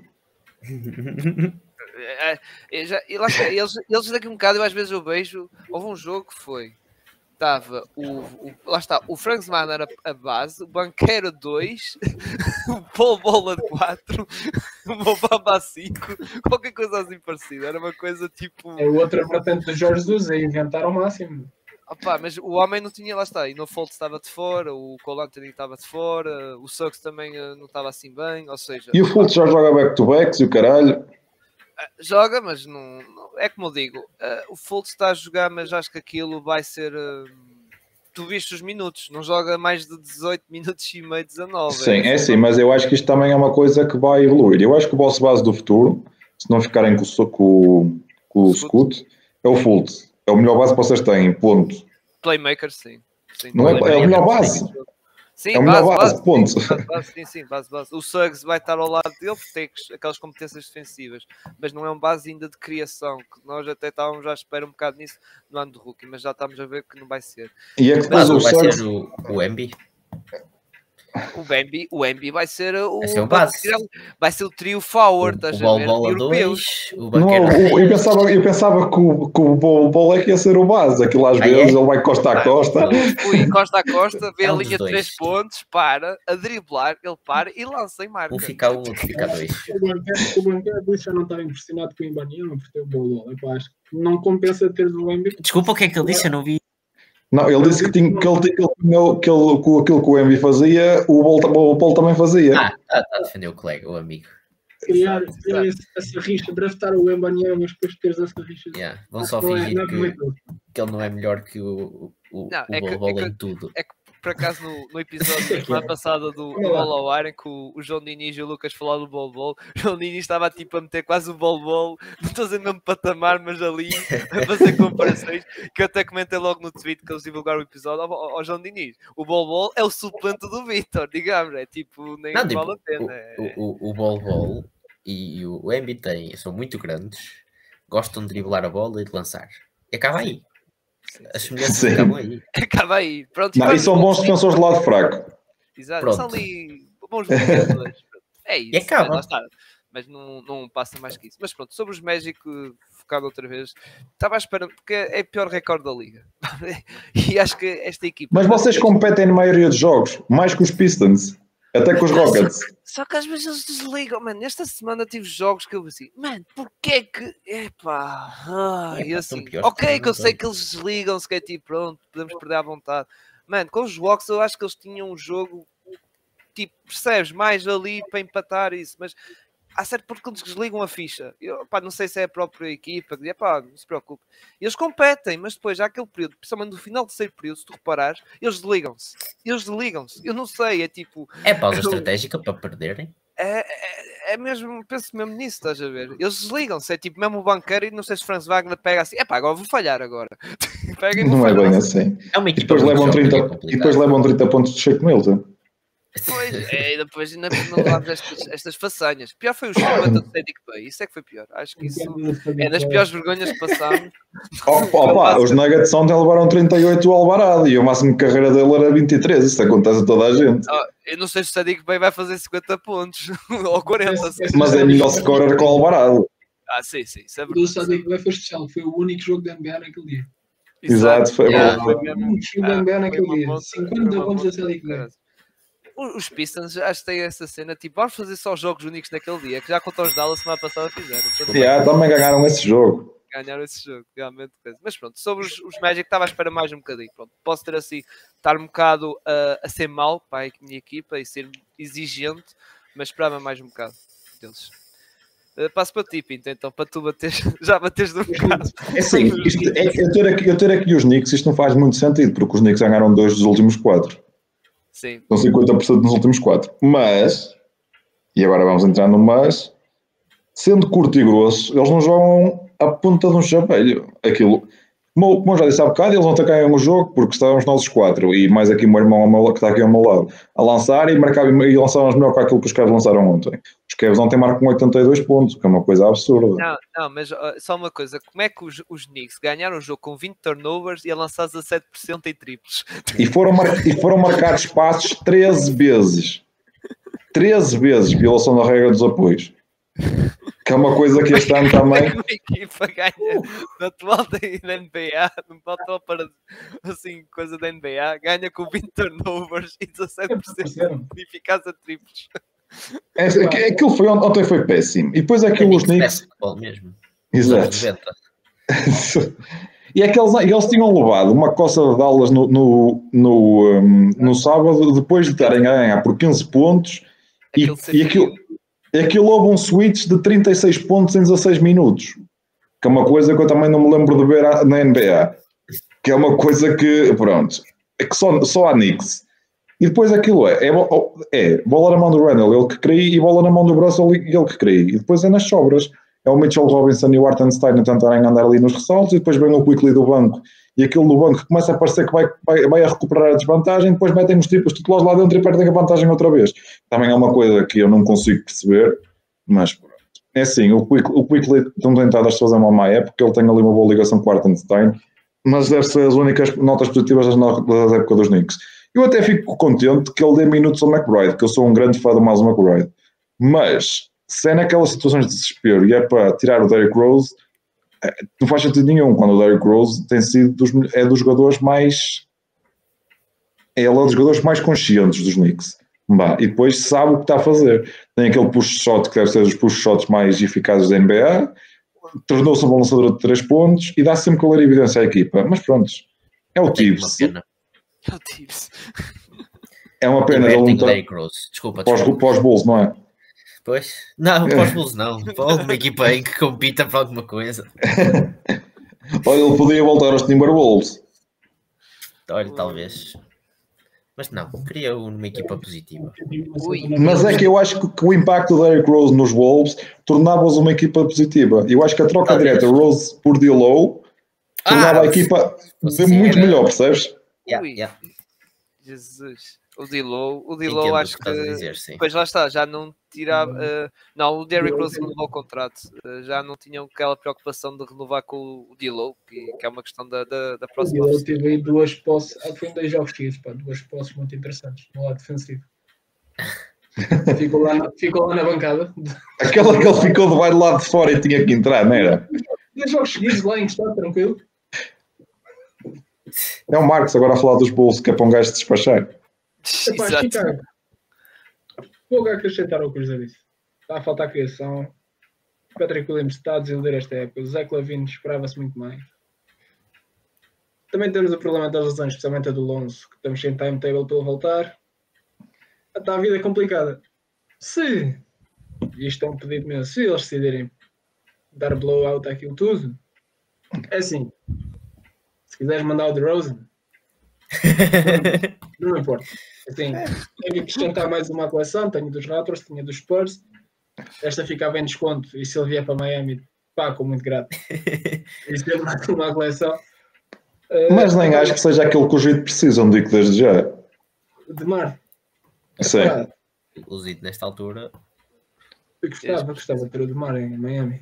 Mas falar precisas mais mais- de um 4. Ele diz, ele está a falar mais pelo gosto pessoal dele. Está a Ah, falar ok, Isto- ok. Isto é mesmo gosto pessoal, é pá. é mais gosto pessoal. É mesmo gosto pessoal. Se for um 4, também se arranja. Não é o Patrick Williams, mas arranja-se qualquer coisa. Não é em Chicago, no sítio. olha, se quiseres o Derrick, o Derrick Rose Jr. outra vez, não te vai mudar parecia muita bom, coisa, cara, parecia bom. Ele parecia. né? A gente vendeu bem. Um, Ah, eu, e ano passado foi muito fixe. Foi mais um. Kendrick Nunn, olha outro que a gente vendeu bem. Vocês, vocês não venderam foi o Duncan Robinson na altura certa. Não, é, é pá, Yeah. podia ter sido muito mais chique. Mas o- Spolstra, devia enganar, estar orgulhoso do Nano. em dia dá para enganar toda a gente. Ah, mas sobre os Bulls, pouco a acrescentar ao que disseste. É Não, pá, eu já estive a ver eh, e, e o Embanyama fica muito bem de vermelho. Eu já vi umas fotos dele com o equipamento dos Rockets. Para Houston, mandem o Embanyama para Houston, faz favor. Eu também estou nesse comboio. Ah, Por favor, não. Ai meu Deus. Mas sem o Silas, atenção, sem o Silas, porque o Silas. O Silas sai. Ele, ele- ainda vai para Charlotte para vocês ficarem todos contentes. Ei, não, não, não, oh, por favor. dei- Não, não, não. não, tu sa- vocês sabem o meu, a minha opinião em relação ao Lamelo. Sim, sim. Não. Eu nem em relação ao Lamelo, é a mesma cidade. Pá. Ai, meu Deus. É pá, Eu, bom. eu sou um grande fã do Michael Jordan, não é? Mas é eu não quero o jogador. nem perto do Jordan nesta altura. É Michael Jordan no jogador, não é, não é aquele gajo. Michael Jordan, jogador, sim. Até E o o- próprio- e- e o- É, é o O dono. de uma, de uma, de uma tequila que É, dizem que é bem boa bom. também. Até o Skip, Fica por aí. o, o, o, o- o- lá está o Skip lá do programa da Fox, Sim, do caralho, sim, que é sim. tipo, ele diz que é o GOAT dos jogadores, mas como já não vende, ou o Holman é mesmo um dos grandes. Aquilo é muito mal. Yeah. Exato. Porque o problema é que ele pode estar a jogar enquanto está a fazer as coisas, a jogar eh, póquer e a beber enquanto está a fazer as suas É fácil, como né? GM, portanto corre sempre torto. Não, e Quando, correu-lhe quando bem, dava pá. para separar, ainda ficava, não é? Mas, Não, e está-lhe a correr bem porque ele é passa com o Lamelo, é ali mais uns bilhetes vendidos extra. Mas é só mesmo bilhetes, porque ganhar, porque ganhar jogos com o Lamelo é uma coisa complicada. Ah, tá mas, é, mas é assim, ganhar jogos não lhe ganham apostas. O homem vai a jogar muito. Não aposta vitórias dos homens, ele aposta 50 Ai, mil, ai. mete um gol em um ano. Olha, equipas de lata, eu meti os Jazz porque o gás acabou. Como era expectável É. nesta equipa. O gajo acabou, fogo. O gás acabou. A equipa apaixonou um bocadinho e deu para, eclip- eh, para eclipsar aqueles equipamentos incríveis que, que apresentaram este ano. Eu não desgosto. Acabaram para o ano. Eles vão renovar. Epá, pareciam equipamentos de Summer League, com todo o respeito. Sim, mas eu não desgosto. Aquilo, aquilo tinha. Eu acho que teve dedo do The Wait, não sei. Epá, se teve, pá, coitado, o gajo teve tanto tempo em Miami, teve em Chicago. Pá, não conseguiu ver nada, não conseguiu aprender. Por favor. Pá, não, é- mas é uma equipa, pá, voltando aos Jazz, é uma equipa que já se esperava tivesse ao nível que está neste, se calhar não neste momento, é um bocadinho ainda mais abaixo. Estou em nono, 14, 12, mas isto muito graças ao que fizeram no início da época. Mas é assim, é aquela equipa que tem jogadores que se querem provar na liga, vai estar ali, se calhar, ainda a lutar mais um bocadinho para os jogadores garantirem alguma coisa para o ano, mas acredito que final da época, é, se, final da época não, antes, bem antes do final da época dei o shutdown por completo e seja tanto ao mais alto nível, apesar do Danny Ainge dizer que não, que não tanca, ele para mentiroso, não digo uma coisa, correu-lhe bem, foi aquilo que aconteceu com os Nets. Ah, Exato. Pinto, Timberwolves. Uh, dizer que eu acho que os Jazz são os Wizards do ano passado, que também começaram 8-2, ou logo que foi, e chegaram ao final da época a mandar tudo abaixo. Po- po- Posso discordar? Os Wizards são os Wizards do ano passado. Também. É assim, eu, eu peguei nos Wolves porque eu pensava que isto com a lesão do Cat ia ter tendência para melhorar. Mas eles ganham aquele jogo aos Grizzlies em que têm menos 30 ressaltos que os Grizzlies, que é uma coisa que nunca deve ter acontecido na história da NBA. E depois, eu, eu era para meter o Gobert num jogador de lata, mas depois esqueci-me e como queria malhar nos Knicks, meti o RJ. Mas o Gobert, pá, gente, é assim, ele tem que ser mais que aquilo. É assim, ele ofensivamente, ele das duas, uma, ou é demasiado teimoso, ou então, ou então não tem, Pá, está-se a, a sustentar pelo contrato que tem e pelo estatuto que ganhou, porque ele tem que ser melhor que aquilo.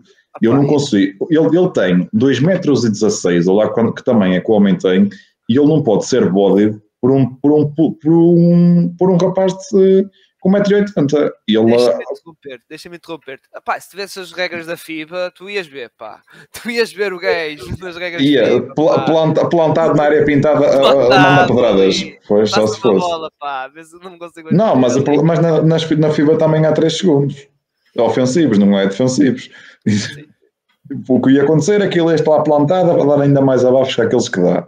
Agora, ele ofensivamente, aquilo é tenebroso. E pronto, os Wolves, é assim, eu, eu sou, eu, os Wolves são a minha equipa favorita do Oeste, porque eu tenho uma, uma meme crush pelo Anthony Edwards, como tenho pelo Jalen Green, e por todos os bases ma- marcadores de pontos que começam a bem aparecendo nos drafts. Eu acho que par- partilhei esse gosto pelo Marcos, por aquilo que, com, com o Marcos, por aquilo que o me vai dizendo, e gostava que aquilo corresse melhor, e acho que eles cometeram um erro tremendo em mandar o Vanderbilt embora, e, e o Pat Bev também, mas principalmente o Vanderbilt, e acho que o próximo passo dos Wolves é mandar, o- é mandar o Cat para algum lado que o queira. Não sei quem é que o quer, mas têm que trocar o Cat. Por muito complicado que seja pelo, pelo ordenado que ele tem, não há contratos introcáveis na Liga. O Porzingis foi trocado no ano passado, portanto, não há contratos não trocáveis. Mas eu acho que o Cat vai cada vez mais vai se tornar um problema ali em Minnesota.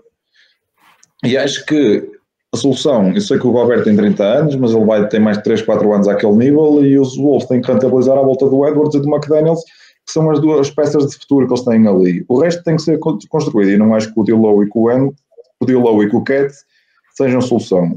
E eles têm estado mal, eu gosto do Chris Finch, acho um bom treinador e acho que ele foi-lhe entregue um bebê que era, um, eh, que era uma coisa que o GM que veio dos Nuggets, que agora estou mais esquecido do nome dele, tinha o sonho do, do Gobert e aquilo em termos an- dos analytics resultava tudo muito bem, mas foi saber e aquilo está a, a ser péssimo. O Cat, quando é envolvido no screen off ball, aquilo é uma coisa absurda e para o desgosto meu, não há, cada vez acredito mais que este ano não vamos ter Wolves nos playoffs. Play. Só, só- eu, eu, eu concordo com quase tudo, mas eh, esperaria mais 25, 30 jogos. Ok. Mas neste momento sinto isso. Sim, Acho que ainda há maneira uh, disto, porque lá está, são, tens completamente de alterar o modus operandi de dois jogadores, sendo um deles eventualmente o, o melhor defensor interior dos últimos 20 anos. Sim, a cena é que, E- a cena é que eu acho que aquilo, aquilo para resultar tem que ser uma coisa com o, com o Cat, assegurar os 5 e o Gobert vir do lado fraco, um bocado à Celtics. Porque eles não, eles não podem meter uma darts, eles não podem meter o Cat a, a- a navegar no perímetro. Pois, só que a cena é que depois o, o Gobert também é muito melhor como um gajo numa troca que no pick and roll que, que o Cat, por exemplo. Portanto, Pois ele é melhor no- e ele também é melhor ele é em melhor em tudo também. Pois, em exato. Sim, portanto, aí- sim. mas é, é difícil esconder o Cat, é verdade. Ele, ele- e nem é, e é uma questão, porque ele é mesmo. Para-lhe, para, ele desliga completamente. É, É calão. desliga mesmo. Sim. É E, é fácil. e é verdade que, um bocado como o Pinto disse, temos de ter um bocado de paciência. Como eu já comentei, o Gobert falhou o training camp, salvo erro, por causa da, Do Eurobasket. do Ah, Eurobasket, sim, Ele foi até à final e isso. E o Cat, até- e o Cat teve, e teve no hospital uma semana Yeah. e perdeu muito peso e estava mais leve o- com o Edwards e caralho. Acho que o Gobert só fez dois amigáveis com a equipa, qualquer coisa assim, dos cinco só jogou dois, ou seja, é preciso ter um bocado de paciência, porque lá está, isto é, muda tudo, esta equipa, e depois eu acho que a mudança vai ter que, é como vocês dizem, o Gobert é realmente é bom em tudo, mas é pegar no Cat e é no que real, é o que tu és menos mal, basicamente, e o que acho que vai ser isso que vai acontecer, é o que é menos mal, porque ele antes tinha o Vanderbilt a tapar o buraco dele, não é? O Vanderbilt era o helper, defender, eh, tapava os buracos dele. Eh, agora vamos ver se- como é que vai ser a estratégia dos Wolves no, no plano defensivo e também no encaixe no ofensivo, como já comentámos um bocado. O encaixe ofensivo também aquilo. Depois às vezes o Dilo lembra-se pronto, às vezes tem ali jogadas que é pronto, não, não lembra de ninguém, mas pronto. Eu agora meus parabéns, pá. A maior red flag do Cat, até você, eu não sei se no ano- a, a- a série dele de playoffs contra os Grizzlies é muito de altos e baixos, mas no a- aquilo que me assusta é que nos últimos dois jogos quem estava a defender o Cat era o Dylan Brooks e o Cat nem sequer se dava ao Yeah, trabalho não, de de, carregá-lo para a área pintada e não havia lá Gobert.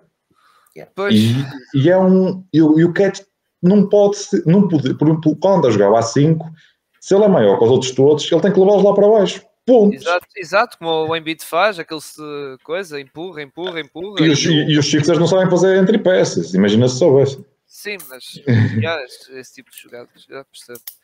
Agora, os Spurs, opa, é só por os Spurs aqui, pronto, nos últimos 17 jogos só ganha um, não é? É verdade que é uma equipa que, pronto, posso estar a, a ser bem injustiçado. É verdade que eu também meti por causa do o meu e Marcos também decidimos, por causa da cena de eu e Marcos temos equipas iguais, mas já, eu pus aqui os Spurs, pronto, também não. Era aquela equipa que nós, à teoria, era a pior da NBA. Eu só pus aqui, pronto, por causa do registro negativo de. Acho que Spurs, nem sei se na história do Popovich tem esse registro. Acho que se calhar naquele primeiro ano dele, acho que ele teve mesmo em tanking. Se não, O Popovich é Ah. 11 derrotas seguidas, eu não sei. É, O Popovich até tem cara é bom. acho que não, acho que não, não tem. Acho que eu vi isso. Tipo, nunca teve, Popovich nunca teve em 17 jogos só uma vitória. Acho que foi, eu vi qualquer coisa assim. É por isso que eu estou a dizer isso. E é por isso que eu meti aqui os Spurs pronto, na lata. Foi mais por causa desse registro super negativo da equipe. Muito Acho que a bem. época deles está a correr de feição, não é? Sim, o Pá, pá, o Popovich- olha, e até vou ser sincero, gostava, gostava do Vitor lá. Gostava pá, do Popovich se não a for para os. Rockets, que vá para San António. E pronto. E agora vamos à- ao prato. O prato principal. Quase duas horas depois. Quase duas horas depois. a O Zé, não tem, o Zé não, tem, eh, não tem equipa má no Oeste, só somos nós que temos direito a bater.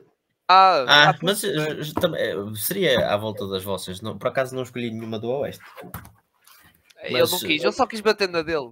Yeah, foi um bocado isso, na verdade. Vidrou em Chicago. Ali. Provavelmente a minha seria, seria também eh, a equipa de, de Utah, mas nem seria bater no sentido de estar aí, opá, estão, a, estão a, a normalizar agora um bocado. Mas Estou a voltar à terra, digamos. Yeah. Voltar à terra. Boa notícia, o Arden joga hoje, finalmente. Verdade, já sabia, já sabia Só- disso. Só falta o Maxwell, mas agora é oficial. Ah. Não é que eu vi, eu por acaso foi que foi ontem ou foi hoje de manhã que eu vi que era, já estava em Probable, acho eu. Já estava na cena provável, até na Fantasy. O principal é uma coisa que já se tem falado há muitos anos. Muitos anos. Desde que a NBA, NBA não. Um gajo roubou o franchise de Seattle e o espetou em Oklahoma, que não se parou de falar disto. Expansão. Voltarmos a ter os Seattle Supersonics. Começa a ganhar força cada vez mais, devido também às outras ligas. NFL, NHL já terem dois franchises em Las Vegas cada uma. Uma que também foi roubada no, no caso da NFL. Na NHL foi uma criada de raiz e, tá, e até, se não me engano, está a ter eh, sucesso, bastante sucesso. MLB acho que ainda não há nada em Las Vegas. Acho Não, não há. ainda Não não há. há. Mas também deve ser uma questão de tempo até cair lá alguma coisa. Sim, é um desporto mais da é, o Tex, é, um, é, um, é um desporto preeminente no Texas e infelizmente os Astros ganharam este ano. Os Astros, pá, MLB não é muito terreno, mas foi cá muita polémica à volta dos Astros. Ah, infel... não, eu só estou a dizer infelizmente porque os Phillies perderam, estás a ver? Não, não, os Phillies foram à final, porque ficou 4 2 eles andavam a fazer batota, andavam os, os astros, mas não foi este ano, já foi há dois anos. Yeah, yeah. Para, agora não. Uh, voltando. Expansão. José ou Pinto, vossa opinião, expansão, se tem cidades fora Seattle, Vegas. Eu acho que, eu acho que Seattle vai ter uma equipa. Ponto. E acho que os Sonics vão voltar e espero que os Sonics voltem porque Seattle é uma cidade de basquetebol, há muito, e esta, esta draft de classe traz o Chet e traz o Paulo, que são lá de Seattle, e há cada vez mais manifestações a favor de Seattle. E acho que, tam, e acho que vai ser uma das equipas, vai ser a Seattle, e acho que vão ser os Sonics que vão voltar. E também acho que a outra equipa vai ser Las Vegas, eu, apesar de eu cada vez, a cada dia que passa, gostar mais da ideia de Mexico City. Mas vamos lá ver. Também, há, também já houve há uns tempos que se fosse da possibilidade do franchise de um franchise localizado na Europa, falava-se muitas vezes que era o Real Madrid, houve uns tempos desse buzz, mas eu acho que seria uma coisa que não, que não ia resultar, teria que ser o Real Madrid a migrar para os Estados Unidos, e acho que isso não é, não é sustentável. Uh, é, é muito isso. A única coisa que eu disse que queria falar ao Cirilo em relação a esta expansão é que eu acho que esta, expansão, esta, esta cena da expansão é uma coisa que vai surgir nos, nos próximos tempos e é uma coisa que também vai conjugar com o Mid-Season Tournament que isto, o Mid-Season Tournament vai, vai, vai passar com que a NBA faça, a, a fase regular vai passar de 82 para 80 jogos. Isto basicamente com as 32 equipas vai passar a que o calendário não tenha que andar. Porque antes, aquilo que é lógico é as equipas fazerem 4 jogos contra as da mesma divisão, 3 contra as restantes da mesma conferência e 2 contra as da conferência oposta. E com os 82 jogos para 30 equipas, tinha que se andar sempre a ir buscar equipas fora da divisão para elas fazerem 4 jogos. E, este, e agora, com as 32 equipas e com os 80 jogos, serão três jogos, quatro jogos contra as três equipas que restam das divisões, que serão quatro divisões, ser quatro equipas por divisões e ficam 12 jogos, 3 vezes 4, e depois vão ser mais três jogos contra as outras 12 equipas da conferência, foram 36, 12 mais 36 dá 48, e depois mais 32 jogos, que são duas vezes as 16, e vai dar os 80 e a partir daí terá, terá, tornará tudo mais fácil em termos de calendário para a NBA e acho que acho que vão, e ainda para mais com estes back-to-backs que tem havido, acho que vamos ter muito, vamos ver muito no futuro equipas de divisões, por exemplo, haver um back-to-back -back de equipas da mesma divisão para fomentar aquela rivalidade e para poupar milhas, às, milhas viajadas às equipas. E pronto, e também já falando do Mid-Season Tournament, acho que é uma boa ideia, apesar de, de haver gente reticente com o valor que vai ser dado àquilo pelos principais setores da NBA, acho que é uma boa ideia, acho que é uma ideia que vai, que, que vai, ser, que vai ser rapidamente adotada por, toda, por todos os pares da NBA, porque os jogadores gostam de ganhar, quer eles queiram, quer não, e, vai, e quando agora, se calhar se houvesse um mid-season tournament, o Paul, Paul George e o Kawhi não andavam a falhar aos jogos de cada vez, andavam a tentar alguma coisa, mesmo que seja um milhão para a equipa vencedora. O milhão pode não ser nada para o Kawhi para o Paul George, mas eles todos que querem que os putos mais novos, com Brandon Boston, com Jason Preston, que ganhem a parte que lhes, que lhes, que lhes é dedicada do milhão. E acho que por aí é uma boa ideia. Já falado na Business Tournament. Expansão. Eu gostava de uma equipa, se houvesse uma possibilidade de trazer uma equipa ou para Buffalo ou para Baltimore, seria engraçado. Aquelas cidades completamente geladas no inverno por exemplo, ter um jogo de Natal, caso uma equipa fosse relevante em Baltimore ou em Buffalo, acho que seria engraçado. Mas acho que vai passar por, Las Vegas e por Seattle, apesar de eu preferir que fosse em Seattle e no Mexico City. Não sei o que é que o Zé tem a dizer. Hum, eu acho que há três pontos assentes nisto, que é a expansão vai existir. E eu concordo com a tua questão, essa parte não é certa, mas eu concordo também vai ter alguma coisa a ver também com a, a introdução do, do, do Mid-Season Tournament.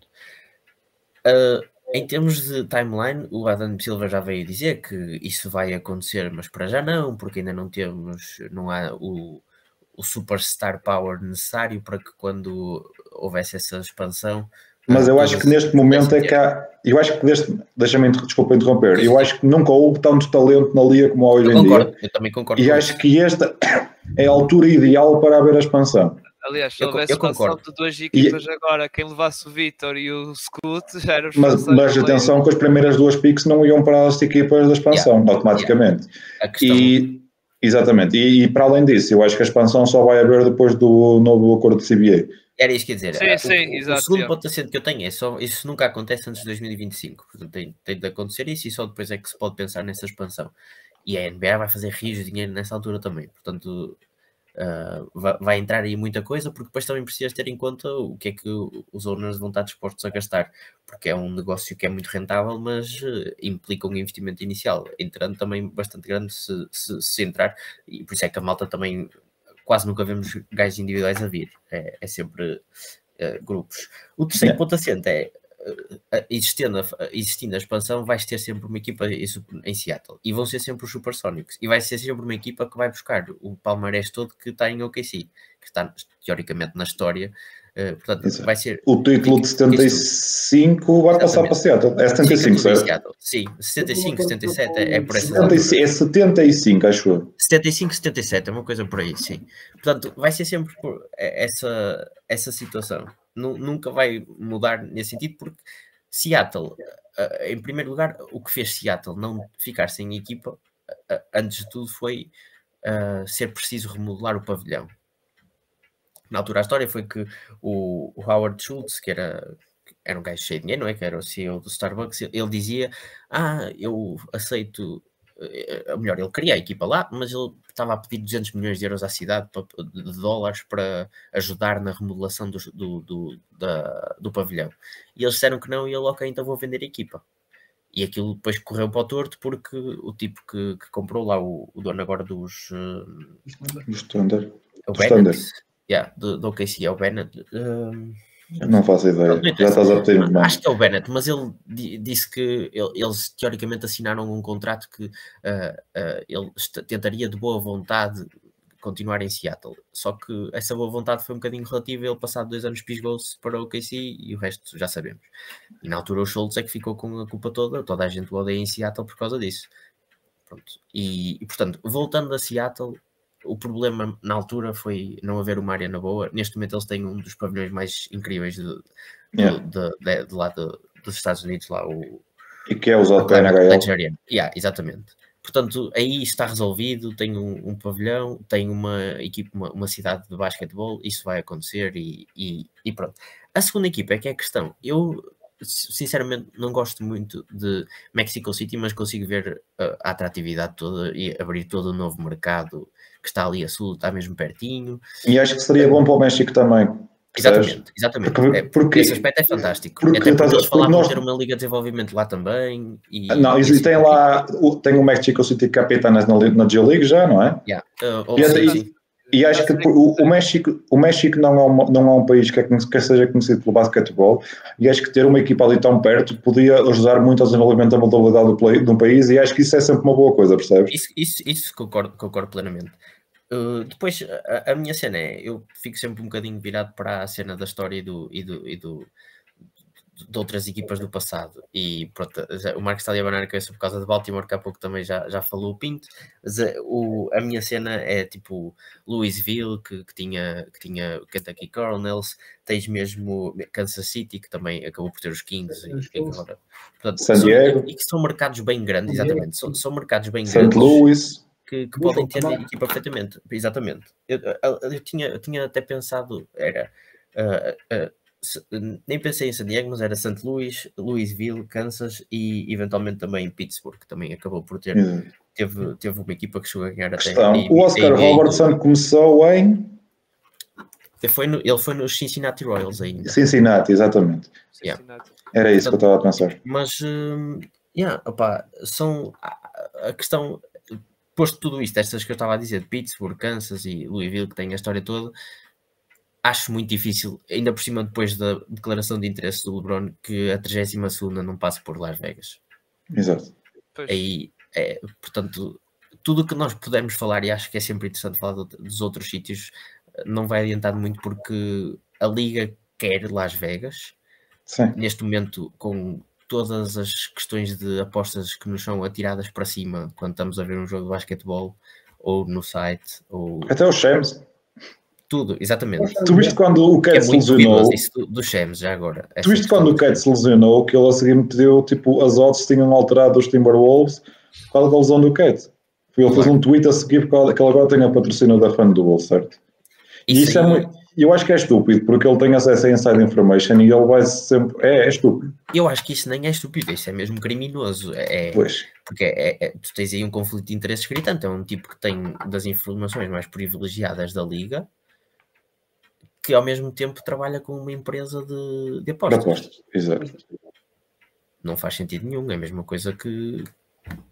É a mesma coisa que tens, por exemplo, lá na América com a Nancy Pelosi, que era a, da, da casa da House of Representatives, era tipo a líder democrata e que andava a comprar ações uma semana antes de serem anunciados os resultados de empresas porque ela já sabia. Pois, exato. É gravíssimo. Mas pronto, é, Estados Unidos. eles lá sabem. Exato, exato.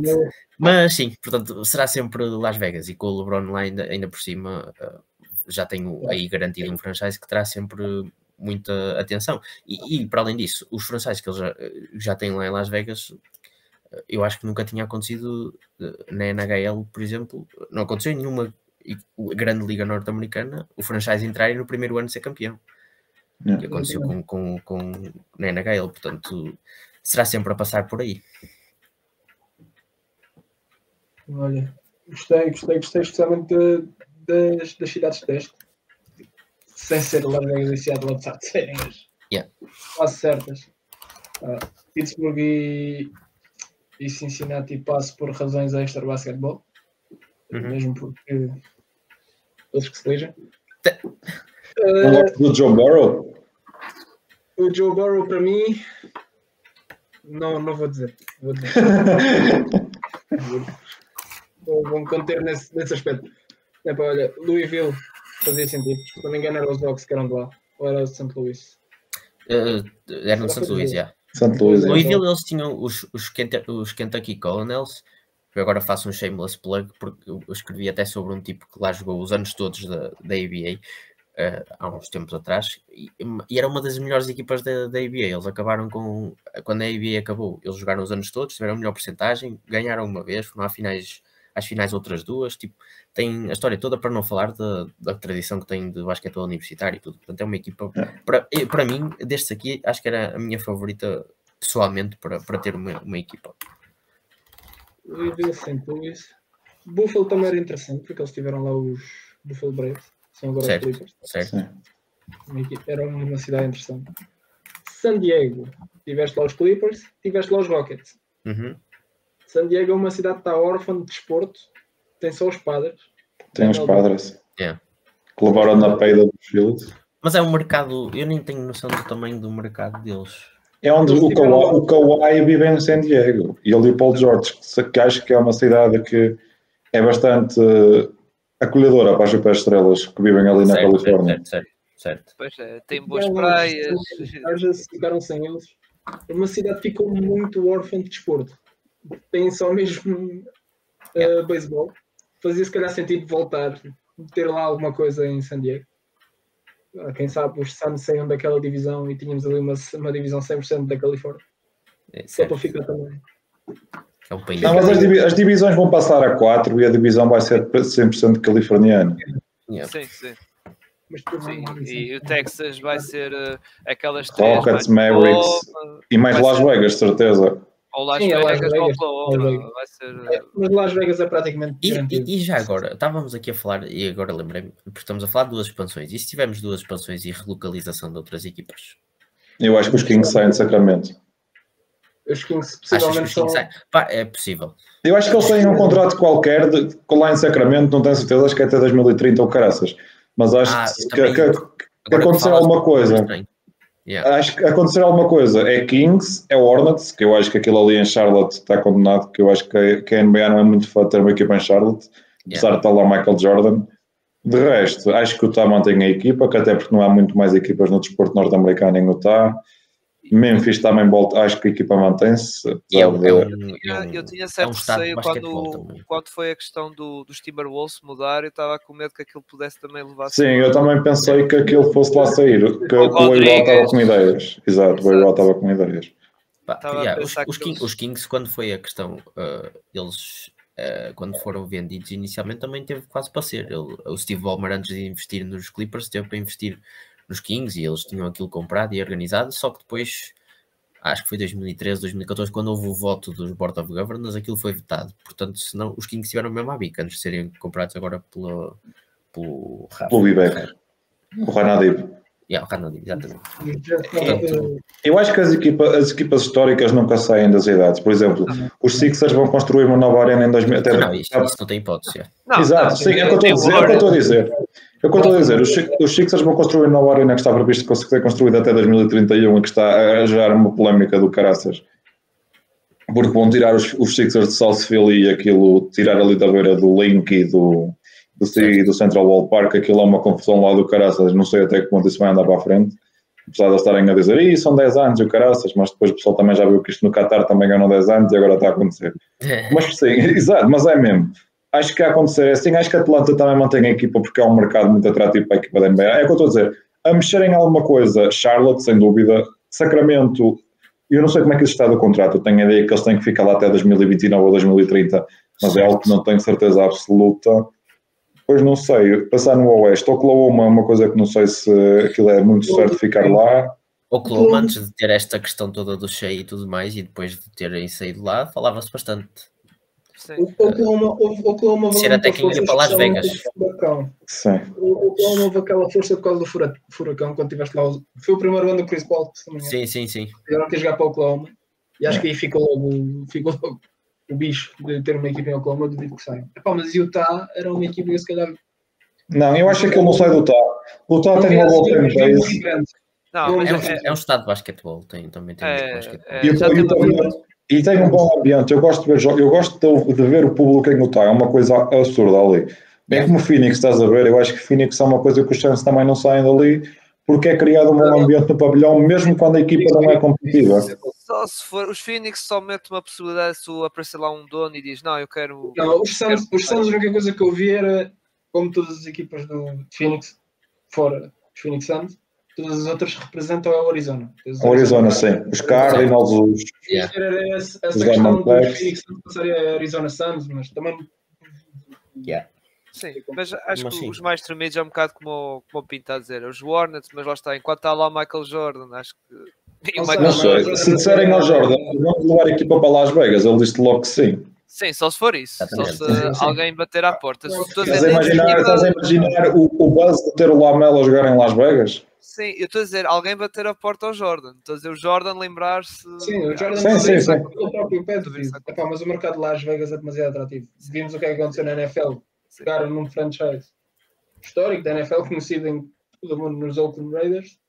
Não tiveram nem dó da impiedade do pessoal do Oakland. Disseram, oh, amanhã. Já não foi a primeira vez que eles deixaram. Mais uma. Yeah. E os Warriors mudarem para São Francisco, não veem isso como Sim. passar do Golden State para São Francisco? Voltaram.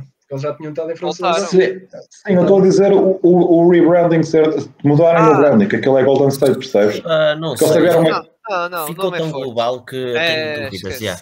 Ficou ok. global que acabou por ficar complicado. Não, não, esquece. É, o nome ficou forte. É como os Lakers. Os Lakers não vão. Não vão Mas os Lakers começaram em Minneapolis. Sim, e eles tentam esconder isso. Exato, e só este ano é que tiraram, retiraram o número do Maiken, certo?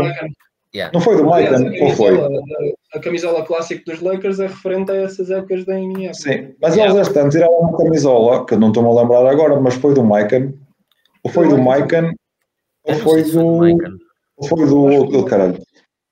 Como é que se chamava aquele poste que houve com aquele um, Michael. É o George Não, Michael. foi Ah, esse. Michael. Foi, foi Foi do Maiken, pronto. Foi o Yeah. George Michael. É Foi o do grande, Michael. foi aquele grande, foi dos Foi o primeiros primeiro grandes grande estrelas, yeah, primeiras grandes estrelas da. NBA mesmo. O George O Michael. Michael foi o primeiro mesmo. Foi mesmo. Ou primeiro mesmo. Foi aquele que houve a polémica naquele jogo com os Pistons, certo? Dos 18, 17. Sim, sim. Do, do, do shot clock. Sim. Sim, sim, sim. Ele estava no jogo. Estava. Foi por causa dele. Sim, o, o jogo Foi, foi o jogo que motivou isso mesmo, de facto. Sim, sim, sim. Exato. Não tinha assim grande coisa, mas pronto. Olha, sobre a, sobre a expansão da NBA, pronto, dando a minha opinião, a manter, ou seja, sem recu- lá está, lu- relucas, está-me a falhar a palavra, remudar, lá está, re- Relocalização. Recula- ou- recolocação. Whatever. Então, olha, Mudança de cidade, a mudança de cidade. sem haver mudanças de cidades, eu para mim acho que a NBA vai. Lá está, lá, eu para mim é Seattle, questão histórica, e depois fanbase e é um mercado também enorme a explorar, e também Las Vegas. Las Vegas eu acho que o KD vai acabar em Seattle, já agora. Sim, Antes de ir para o Fenerbahçe. se Antes de ir chegar- para o Fenerbahçe. Antes de ir ao Fenerbahçe com 40 anos, vai para o. O homem, disse que ia acabar no Barça, cuidado. Se eles, se eles É no Barça ou no Fenerbahçe? No Barça, no Barça. É. Mas Se eles a chegassem a tempo lá, se eles chegassem a tempo da, da, da expansão, tinha de ir a um aninho lá, caramba. sim. E ali o Westbrook. Mas, eh, O Westbrook não chegou a chegar para Seattle. Não, não. Mas- Não, não, foi draftado. draftado. Foi draftado mas depois. Quando Yeah, mas era giro o Westbrook acabar ali com uma camisola dos Sonics. Bi- Quase 18, 17 ou 18 anos depois, era engraçado. Era, um, era uma coisa que veja, que veja que acontecer na NBA, percebes? Ver. Era uma coisa engraçada. Mas eh, sobre, sobre, pronto, Seattle para mim acho que vai, vai acontecer. Las Vegas também, porque cheira a dinheiro e pá, esquece. Não... E Lá qual é que acham que vai ser, que vai ser ali o, o nome da equipa em Las Vegas? Pois, é eh, é o, é, é nome, é que o nome da WNBA até é engraçado, Las Vegas Ace. Até. Yeah. As Aces. Pois, que é algo que tem a ver, está a ver, tipo, Las Vegas Gamblers era demasiado, demasiado coisa, não era? Sim, Mas, é sim, coisa, sim. mas o, o Las Vegas Ace, eh, como é que eu vou dizer? Disfarça e disfarça bem. Sim. E agora, É tipo, Las Vegas, Las Vegas Spades ou qualquer coisa era engraçado. Vai ter de ser uma cena assim, yeah, talvez. Mas, eh, Ou Diamonds ou qualquer merda assim parecido. Yeah. Agora, sobre. Eu acho que depois de- destas duas, acho que a NBA pode Dices também pode ser. exp- explorar mais eh, outras opções e para mim vai ser para fora. Eu acho que a NBA expandir mais eh, vai ser lá está com esses dois destinos. Depois acho que vai para fora para o México, que já está a ser, como estava a dizer, eh, estava a, está a ser testado na G-League com os Capitães.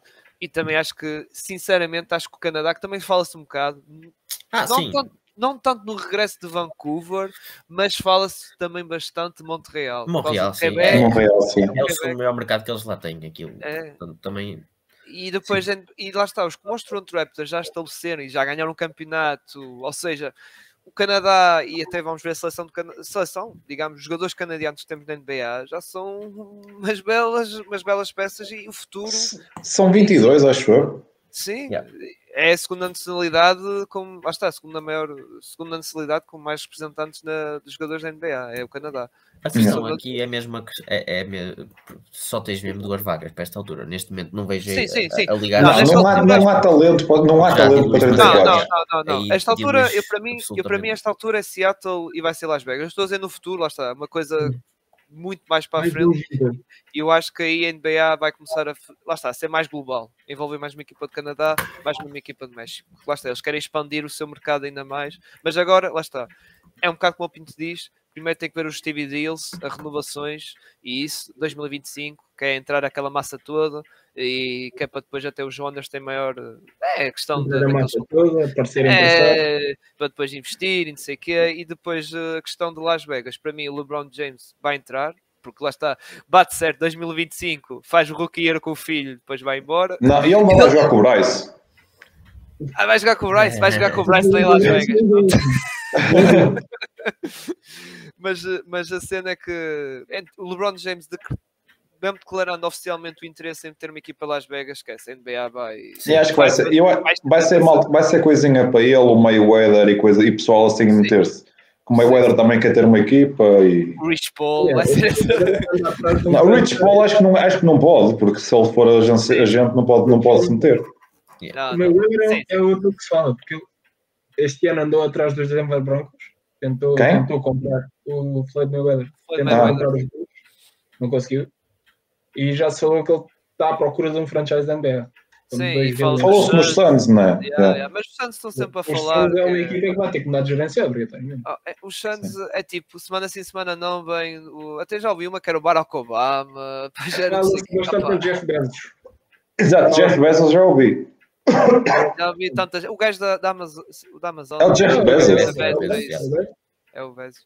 Ou seja, já vi tantos, tantos nomes que, assim, ó, sinceramente, não sei, se calhar ainda, ainda vai ser o, o Bill Gates. Estou a é brincar, uma- estou a brincar. Para rivalizar com o Balmer. Mas era eu o caixa certo. Eu disse, olha, investe isto, mas ganhas. Exato. E uma, e uma questão, falando que estávamos a falar de CBAs e acordos, acham que vai haver lockouts? Ainda é cedo, mas neste momento já começa a haver algumas alguns atritozinhos, não é? Sim, sim. Atribuições? Sim. Pá, lá está. Ah, falta muito tempo ainda, mas acho perfeitamente possível. Diz-me uma coisa, isto é, esta época e depois tem a opção para a próxima, certo? 23, eu acho que é só 20. Eles têm negociado para 24, 25, né? 24, 25. É isso que eu estou. Eu acho que, eu, eu acho que é. é pá, eu, o, Igor, o Igor do 00 é que costuma estar mais em cima disso. Mas eu acho que ele está, esta época é a última, basicamente, época do CBA e depois têm a opção para estender o, o, o atual CBA para a próxima época. Mais uma época, sim. e depois é que 24, 25 é que há o potencial lockout. Exa- Yeah. Exato, porque esta, ele já, já esta, esta época começa, é o início das conversações, é Exato. o início. Yeah. E depois tem a tal opção para o ano, para estender para o ano, para depois aí entrar em vigor o outro o lockout, no lockout, justamente no último, tivemos coisas interessantes para ver. É Temos o verdade. J.R. Smith a espalhar magia na China. Darren Williams a Besiktas. Darren Williams a Benedito. O Kobe falou-se que Sim, já falou-se. jogar no Flamengo. Estupidamente, ele queria três Ferraris, ou o que é que foi? Foi uma- o que ele realizar. Ele não conseguiu. Olha, ele ia para o Flamengo e o Jesus treinado para jogar futebol. E o LeBron teve para ir para a NFL. Recebeu um contrato dos. Cowboys e dos Seahawks. Sim, mas eu acho que o lockdown a acontecer, acho que se acontecer vai ser um bocado como aconteceu em 2011, acho eu, não é? Foi o ano Foi, foi, foi. Está lá. 2010, 2010. Foi quando o LeBron foi Foi Miami. ano. Acho que vai acontecer isso, vai acontecer aquela coisa, mas depois eles regressam para a altura do Natal, sinceramente. Acho que não- Sim, mas eu acho que isso, eu acho que o maior, maior problema do lockout, havendo um lockout, eu acho que o problema, mas é, eu acho que o maior, o maior problema vai se centrar muito nisto que tem havido demasiado load management. Eu acho que vai ser aí que vai ficar o principal problema. E eu não sou contra o load management, porque vocês tiveram um episódio de load management. Eu não, eu não sou contra o load ma- management, porque isso permite que a gente fique a conhecer jogadores que muitas vezes não, teríamos opção. Por exemplo, eu não, não- eu não sou contra, por exemplo, os Clippers fazem isso mal. Apesar do Kawhi, eu, eu não tenho a certeza que o Kawhi está lesionado e de não estar bem, mas eu não, não sou contra. Por exemplo, nos 80 jogos que vão haver, o Kawhi fazer 70 e o Paul George fazer 70 e fazerem 60 juntos. Não a perceber o que eu quero dizer. Agora, havia de sempre manter, pelo menos, tentar manter uma estrela em campo. E há equipas que estão-se completamente a cagar. Então, Yeah, os Warriors, tipo, ultimamente, têm sido absurdo. E só manter o Kevin Looney que é para bater um recorde, não sei quantos jogos a Yeah. titular. Está a tentar competir com o minutos e. Epá, e e é já no ano passado eles faziam isso. No ano passado houve um Sim, jogo- sim, sim. um minuto ou cinco e, e sai. Yeah, o Yeah. Draymond Green no ano passado também houve um jogo ou outro, jogou 5 minutos e opa, siga. Não, o Draymond Green, esse só aconteceu no jogo do regresso do Clay, que ele eh, entrou, Sim, fez sim. uma falta e saiu por causa da lesão nas costas. Era para, Ah, é. Sim, era para jogar só no. no, no Quem aconteceu isso foi aqui há dois anos, o Zubac, acho que foi há dois anos, que num jogo em que jogou o Daniel Oturo, num jogo em que os Clippers tentaram perder, em que o Zubac só, Yeah, entrou, yeah. Zubac só entrou para a bola ao ar, fez uma Yeah, falta, saiu e depois meteram o Daniel Oturo a jogar. E no ano passado, o Drew Holiday também aconteceu a mesma coisa, que ele tinha um incentivo qualquer que tinha que jogar, jogar X jogos para ganhar X dinheiro e aconteceu a mesma coisa. E há dois anos aconteceu uma coisa que Jalen Brown, que ele tinha jogado 58, 72 jogos e jogou 58 jogos, depois parou para fazer a operação ao pulso. Isso há sempre Yeah. coisas dessas a acontecer. Mas isso faz parte mesmo, é aquela cena. Yeah. que, E sim, não vai acabar. Claro que os owners vão querer a questão do load, ma- load management e, e acho que eventualmente aquilo vai ter de assentar em proteger de alguma forma. ah, lá está, não é que não exista, mas pelo menos que haja forma de proteger ah, o negócio com isso. Ter mais Exato. algum tipo de. de, não ser uma coisa que é dita 3 ou 4 horas antes, por exemplo, para poder gerir a questão dos bilhetes, etc. Eu acho que tipo, eu acho que é aquilo coisa mais, por exemplo, imagina quando nós vai agora aos Estados Unidos e de repente compram um, um bilhete para ir ver os Lakers e olha, não joga o AD e não joga, o- e não joga o LeBron. né? Yeah, yeah. Acho É. que saíamos de lá a querer mandar aquela cena abaixo. É terrível, sim. O. Uma pessoa tem de fazer, uma pessoa tem de planear viagens a pensar quando é que não há back-to-backs e quando é que ainda é é que é preciso, tem de O discutir as jogador favorito não pode ser uma estrela, mano. Tem que ser um Exato. Patrick Beverly. Pá, o gajo joga sempre. Michael Bridges, pá! Michael Michael Bridges! Bridges. Michael Bridges, pá! Ah, mas o Patrick Beverly dá-te um espetáculo diferente. Vamos falar com ele, há uma interação. Já, sa- já sabes, já sabes que esses, esses, esses aí não falham, pá. Já sabes que essa nota Tu viste, tu vocês viram no jogo dos, dos Lakers contra os Bucks o Westbrook a mandar vir com o gajo da segunda fila? Mas isso é o Westbrook. O Westbrook até faz danças todas catitas. e Opa, mas eu prefiro o Westbrook com, neste mood do que o Westbrook do ano passado, que não. Prefiro, prefiro ele a fazer o Rock da Baby e a, e a mandar lançamentos à quina de tabela de vez em quando e a seguir Ah. fazer uma assistência do caraças do que aquele do ano passado que parecia que tinham metido uma trela. Mas, Yeah. mas o Westbrook o ano passado, e nós já discutimos aqui, era o Westbrook em própria conferência de imprensa ele disse, "Opá, eu não, eu não trago aqui a minha mulher nem meus filhos, que é para ouvir que, lá está, certas pessoas estavam... Motivação enorme. Westbrook. Certo. E com, isto, e com isto ele vai ser sexto homem. Já viste, ó Marcos? Hã? E- e- Anthony Davis, defesa do ano, Westbrook, uh, Six Man e Pat Beverly MVP, já viste? Se os Lakers, se os Darwin, Lakers, Darwin Coach of the Year. Se os Lakers forem top 6, olhem que o AD ainda vai, ainda vai receber muitos votos para MVP. Sim, deve Ah, saber isso com algum. certeza. Vai ser sempre alguma coisita. Com certeza. É isto, malta. Estamos aqui por terminado este episódio. Ah, agradecer primeiro ao José Volta e ao Pinto por estar aqui connosco. Falamos aqui, demos aqui os nossos pódios, batemos aqui tínhamos que bater, demos amor a quem tínhamos de dar amor. Rasgámos os Knicks. E o mais importante, falámos dos Lakers. Bem, muito bem dos Lakers na ausência do Gonçalo. É o mais importante. O Gonçalo possivelmente está de volta para a semana. Não esperem que isto volte a acontecer, mesmo que os Lakers ganhem os jogos todos até lá. Ah, muito obrigado por terem estado aqui connosco. Especialmente neste, neste, neste tópico da expansão, que é sempre uma coisa. Há sempre alguma coisa a dizer sobre isto. Exato. É, agradecer-vos por terem estado aqui connosco. Obrigado pelo convite também, é sempre um gosto. E, e falar de Exatamente. basquete é sempre impecável. Exato. Vocês já sabem que quando quiserem podem contar sempre comigo, mesmo que seja com o Cirilo a mandar mensagem de duas horas antes do podcast. Mas sim, falar de basquete, vocês sabem podem contar sempre comigo, mesmo que se algum dia precisarem que eu venha bater nos Sixers e também venho aqui bater nos Sixers. Não é que eles tenham, não estejam, que estejam a precisar, mas há de chegar ao dia.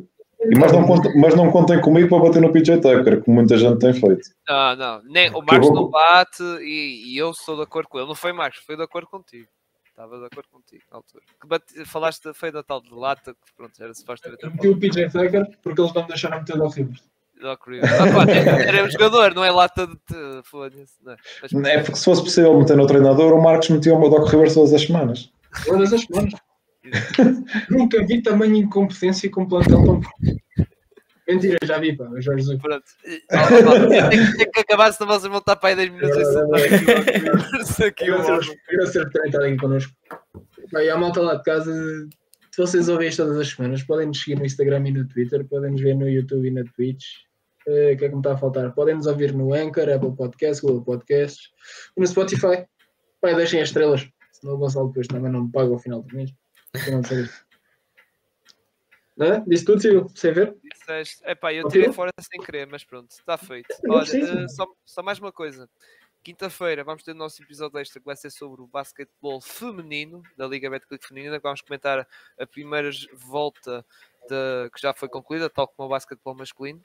Eh, também já foi concluída a primeira volta do- da Liga Betclic Feminina e irei eu e se calhar algum sal também e mais um convidado para comentar isso e também da excelente, excelente campanha do Benfica. Está, O Benfica está forte, tanto no masculino como no feminino, está a arrebentar com isto tudo. E Quando há investimento, torna-se mais fácil. Também é é uma coisa seja dita. Atenção, nada contra o. O Benfica está a fazer uma época fenomenal, tanto no basquetebol masculino como no basquetebol feminino. E acho que vai, vai ser campeão em ambos com todo o mérito, mas quando há investimento também torna-se mais fácil. E, eles como o fizeram- Cyril não, e como o Cyril não me deixou, não deixou dizer nada há bocado, vou só terminar a dizer, porque tu não me deixaste dizer nada na, na cena do, do basquetebol português, que aquilo, o, o Porto do Fernando Sá é muito pior do que o Porto do Fernando do Montes Lopes, principalmente em termos defensivos, que aquilo é uma coisa que é uma aberração de se ver. Olha, eu vou ser sério, eu só li os apontamentos do Gonçalo. hã? Ótimo. Eu basta ver 10 minutos de um jogo de pré-época para perceber o que a época ia ser, mas siga. Ah, pronto. Opa, já, prontos, Gonçalo, estás a ver? Tens aqui mais outra pessoa para falar basquetebol nacional. Que eu não é. Mais do Porto, atenção. Bem, malta,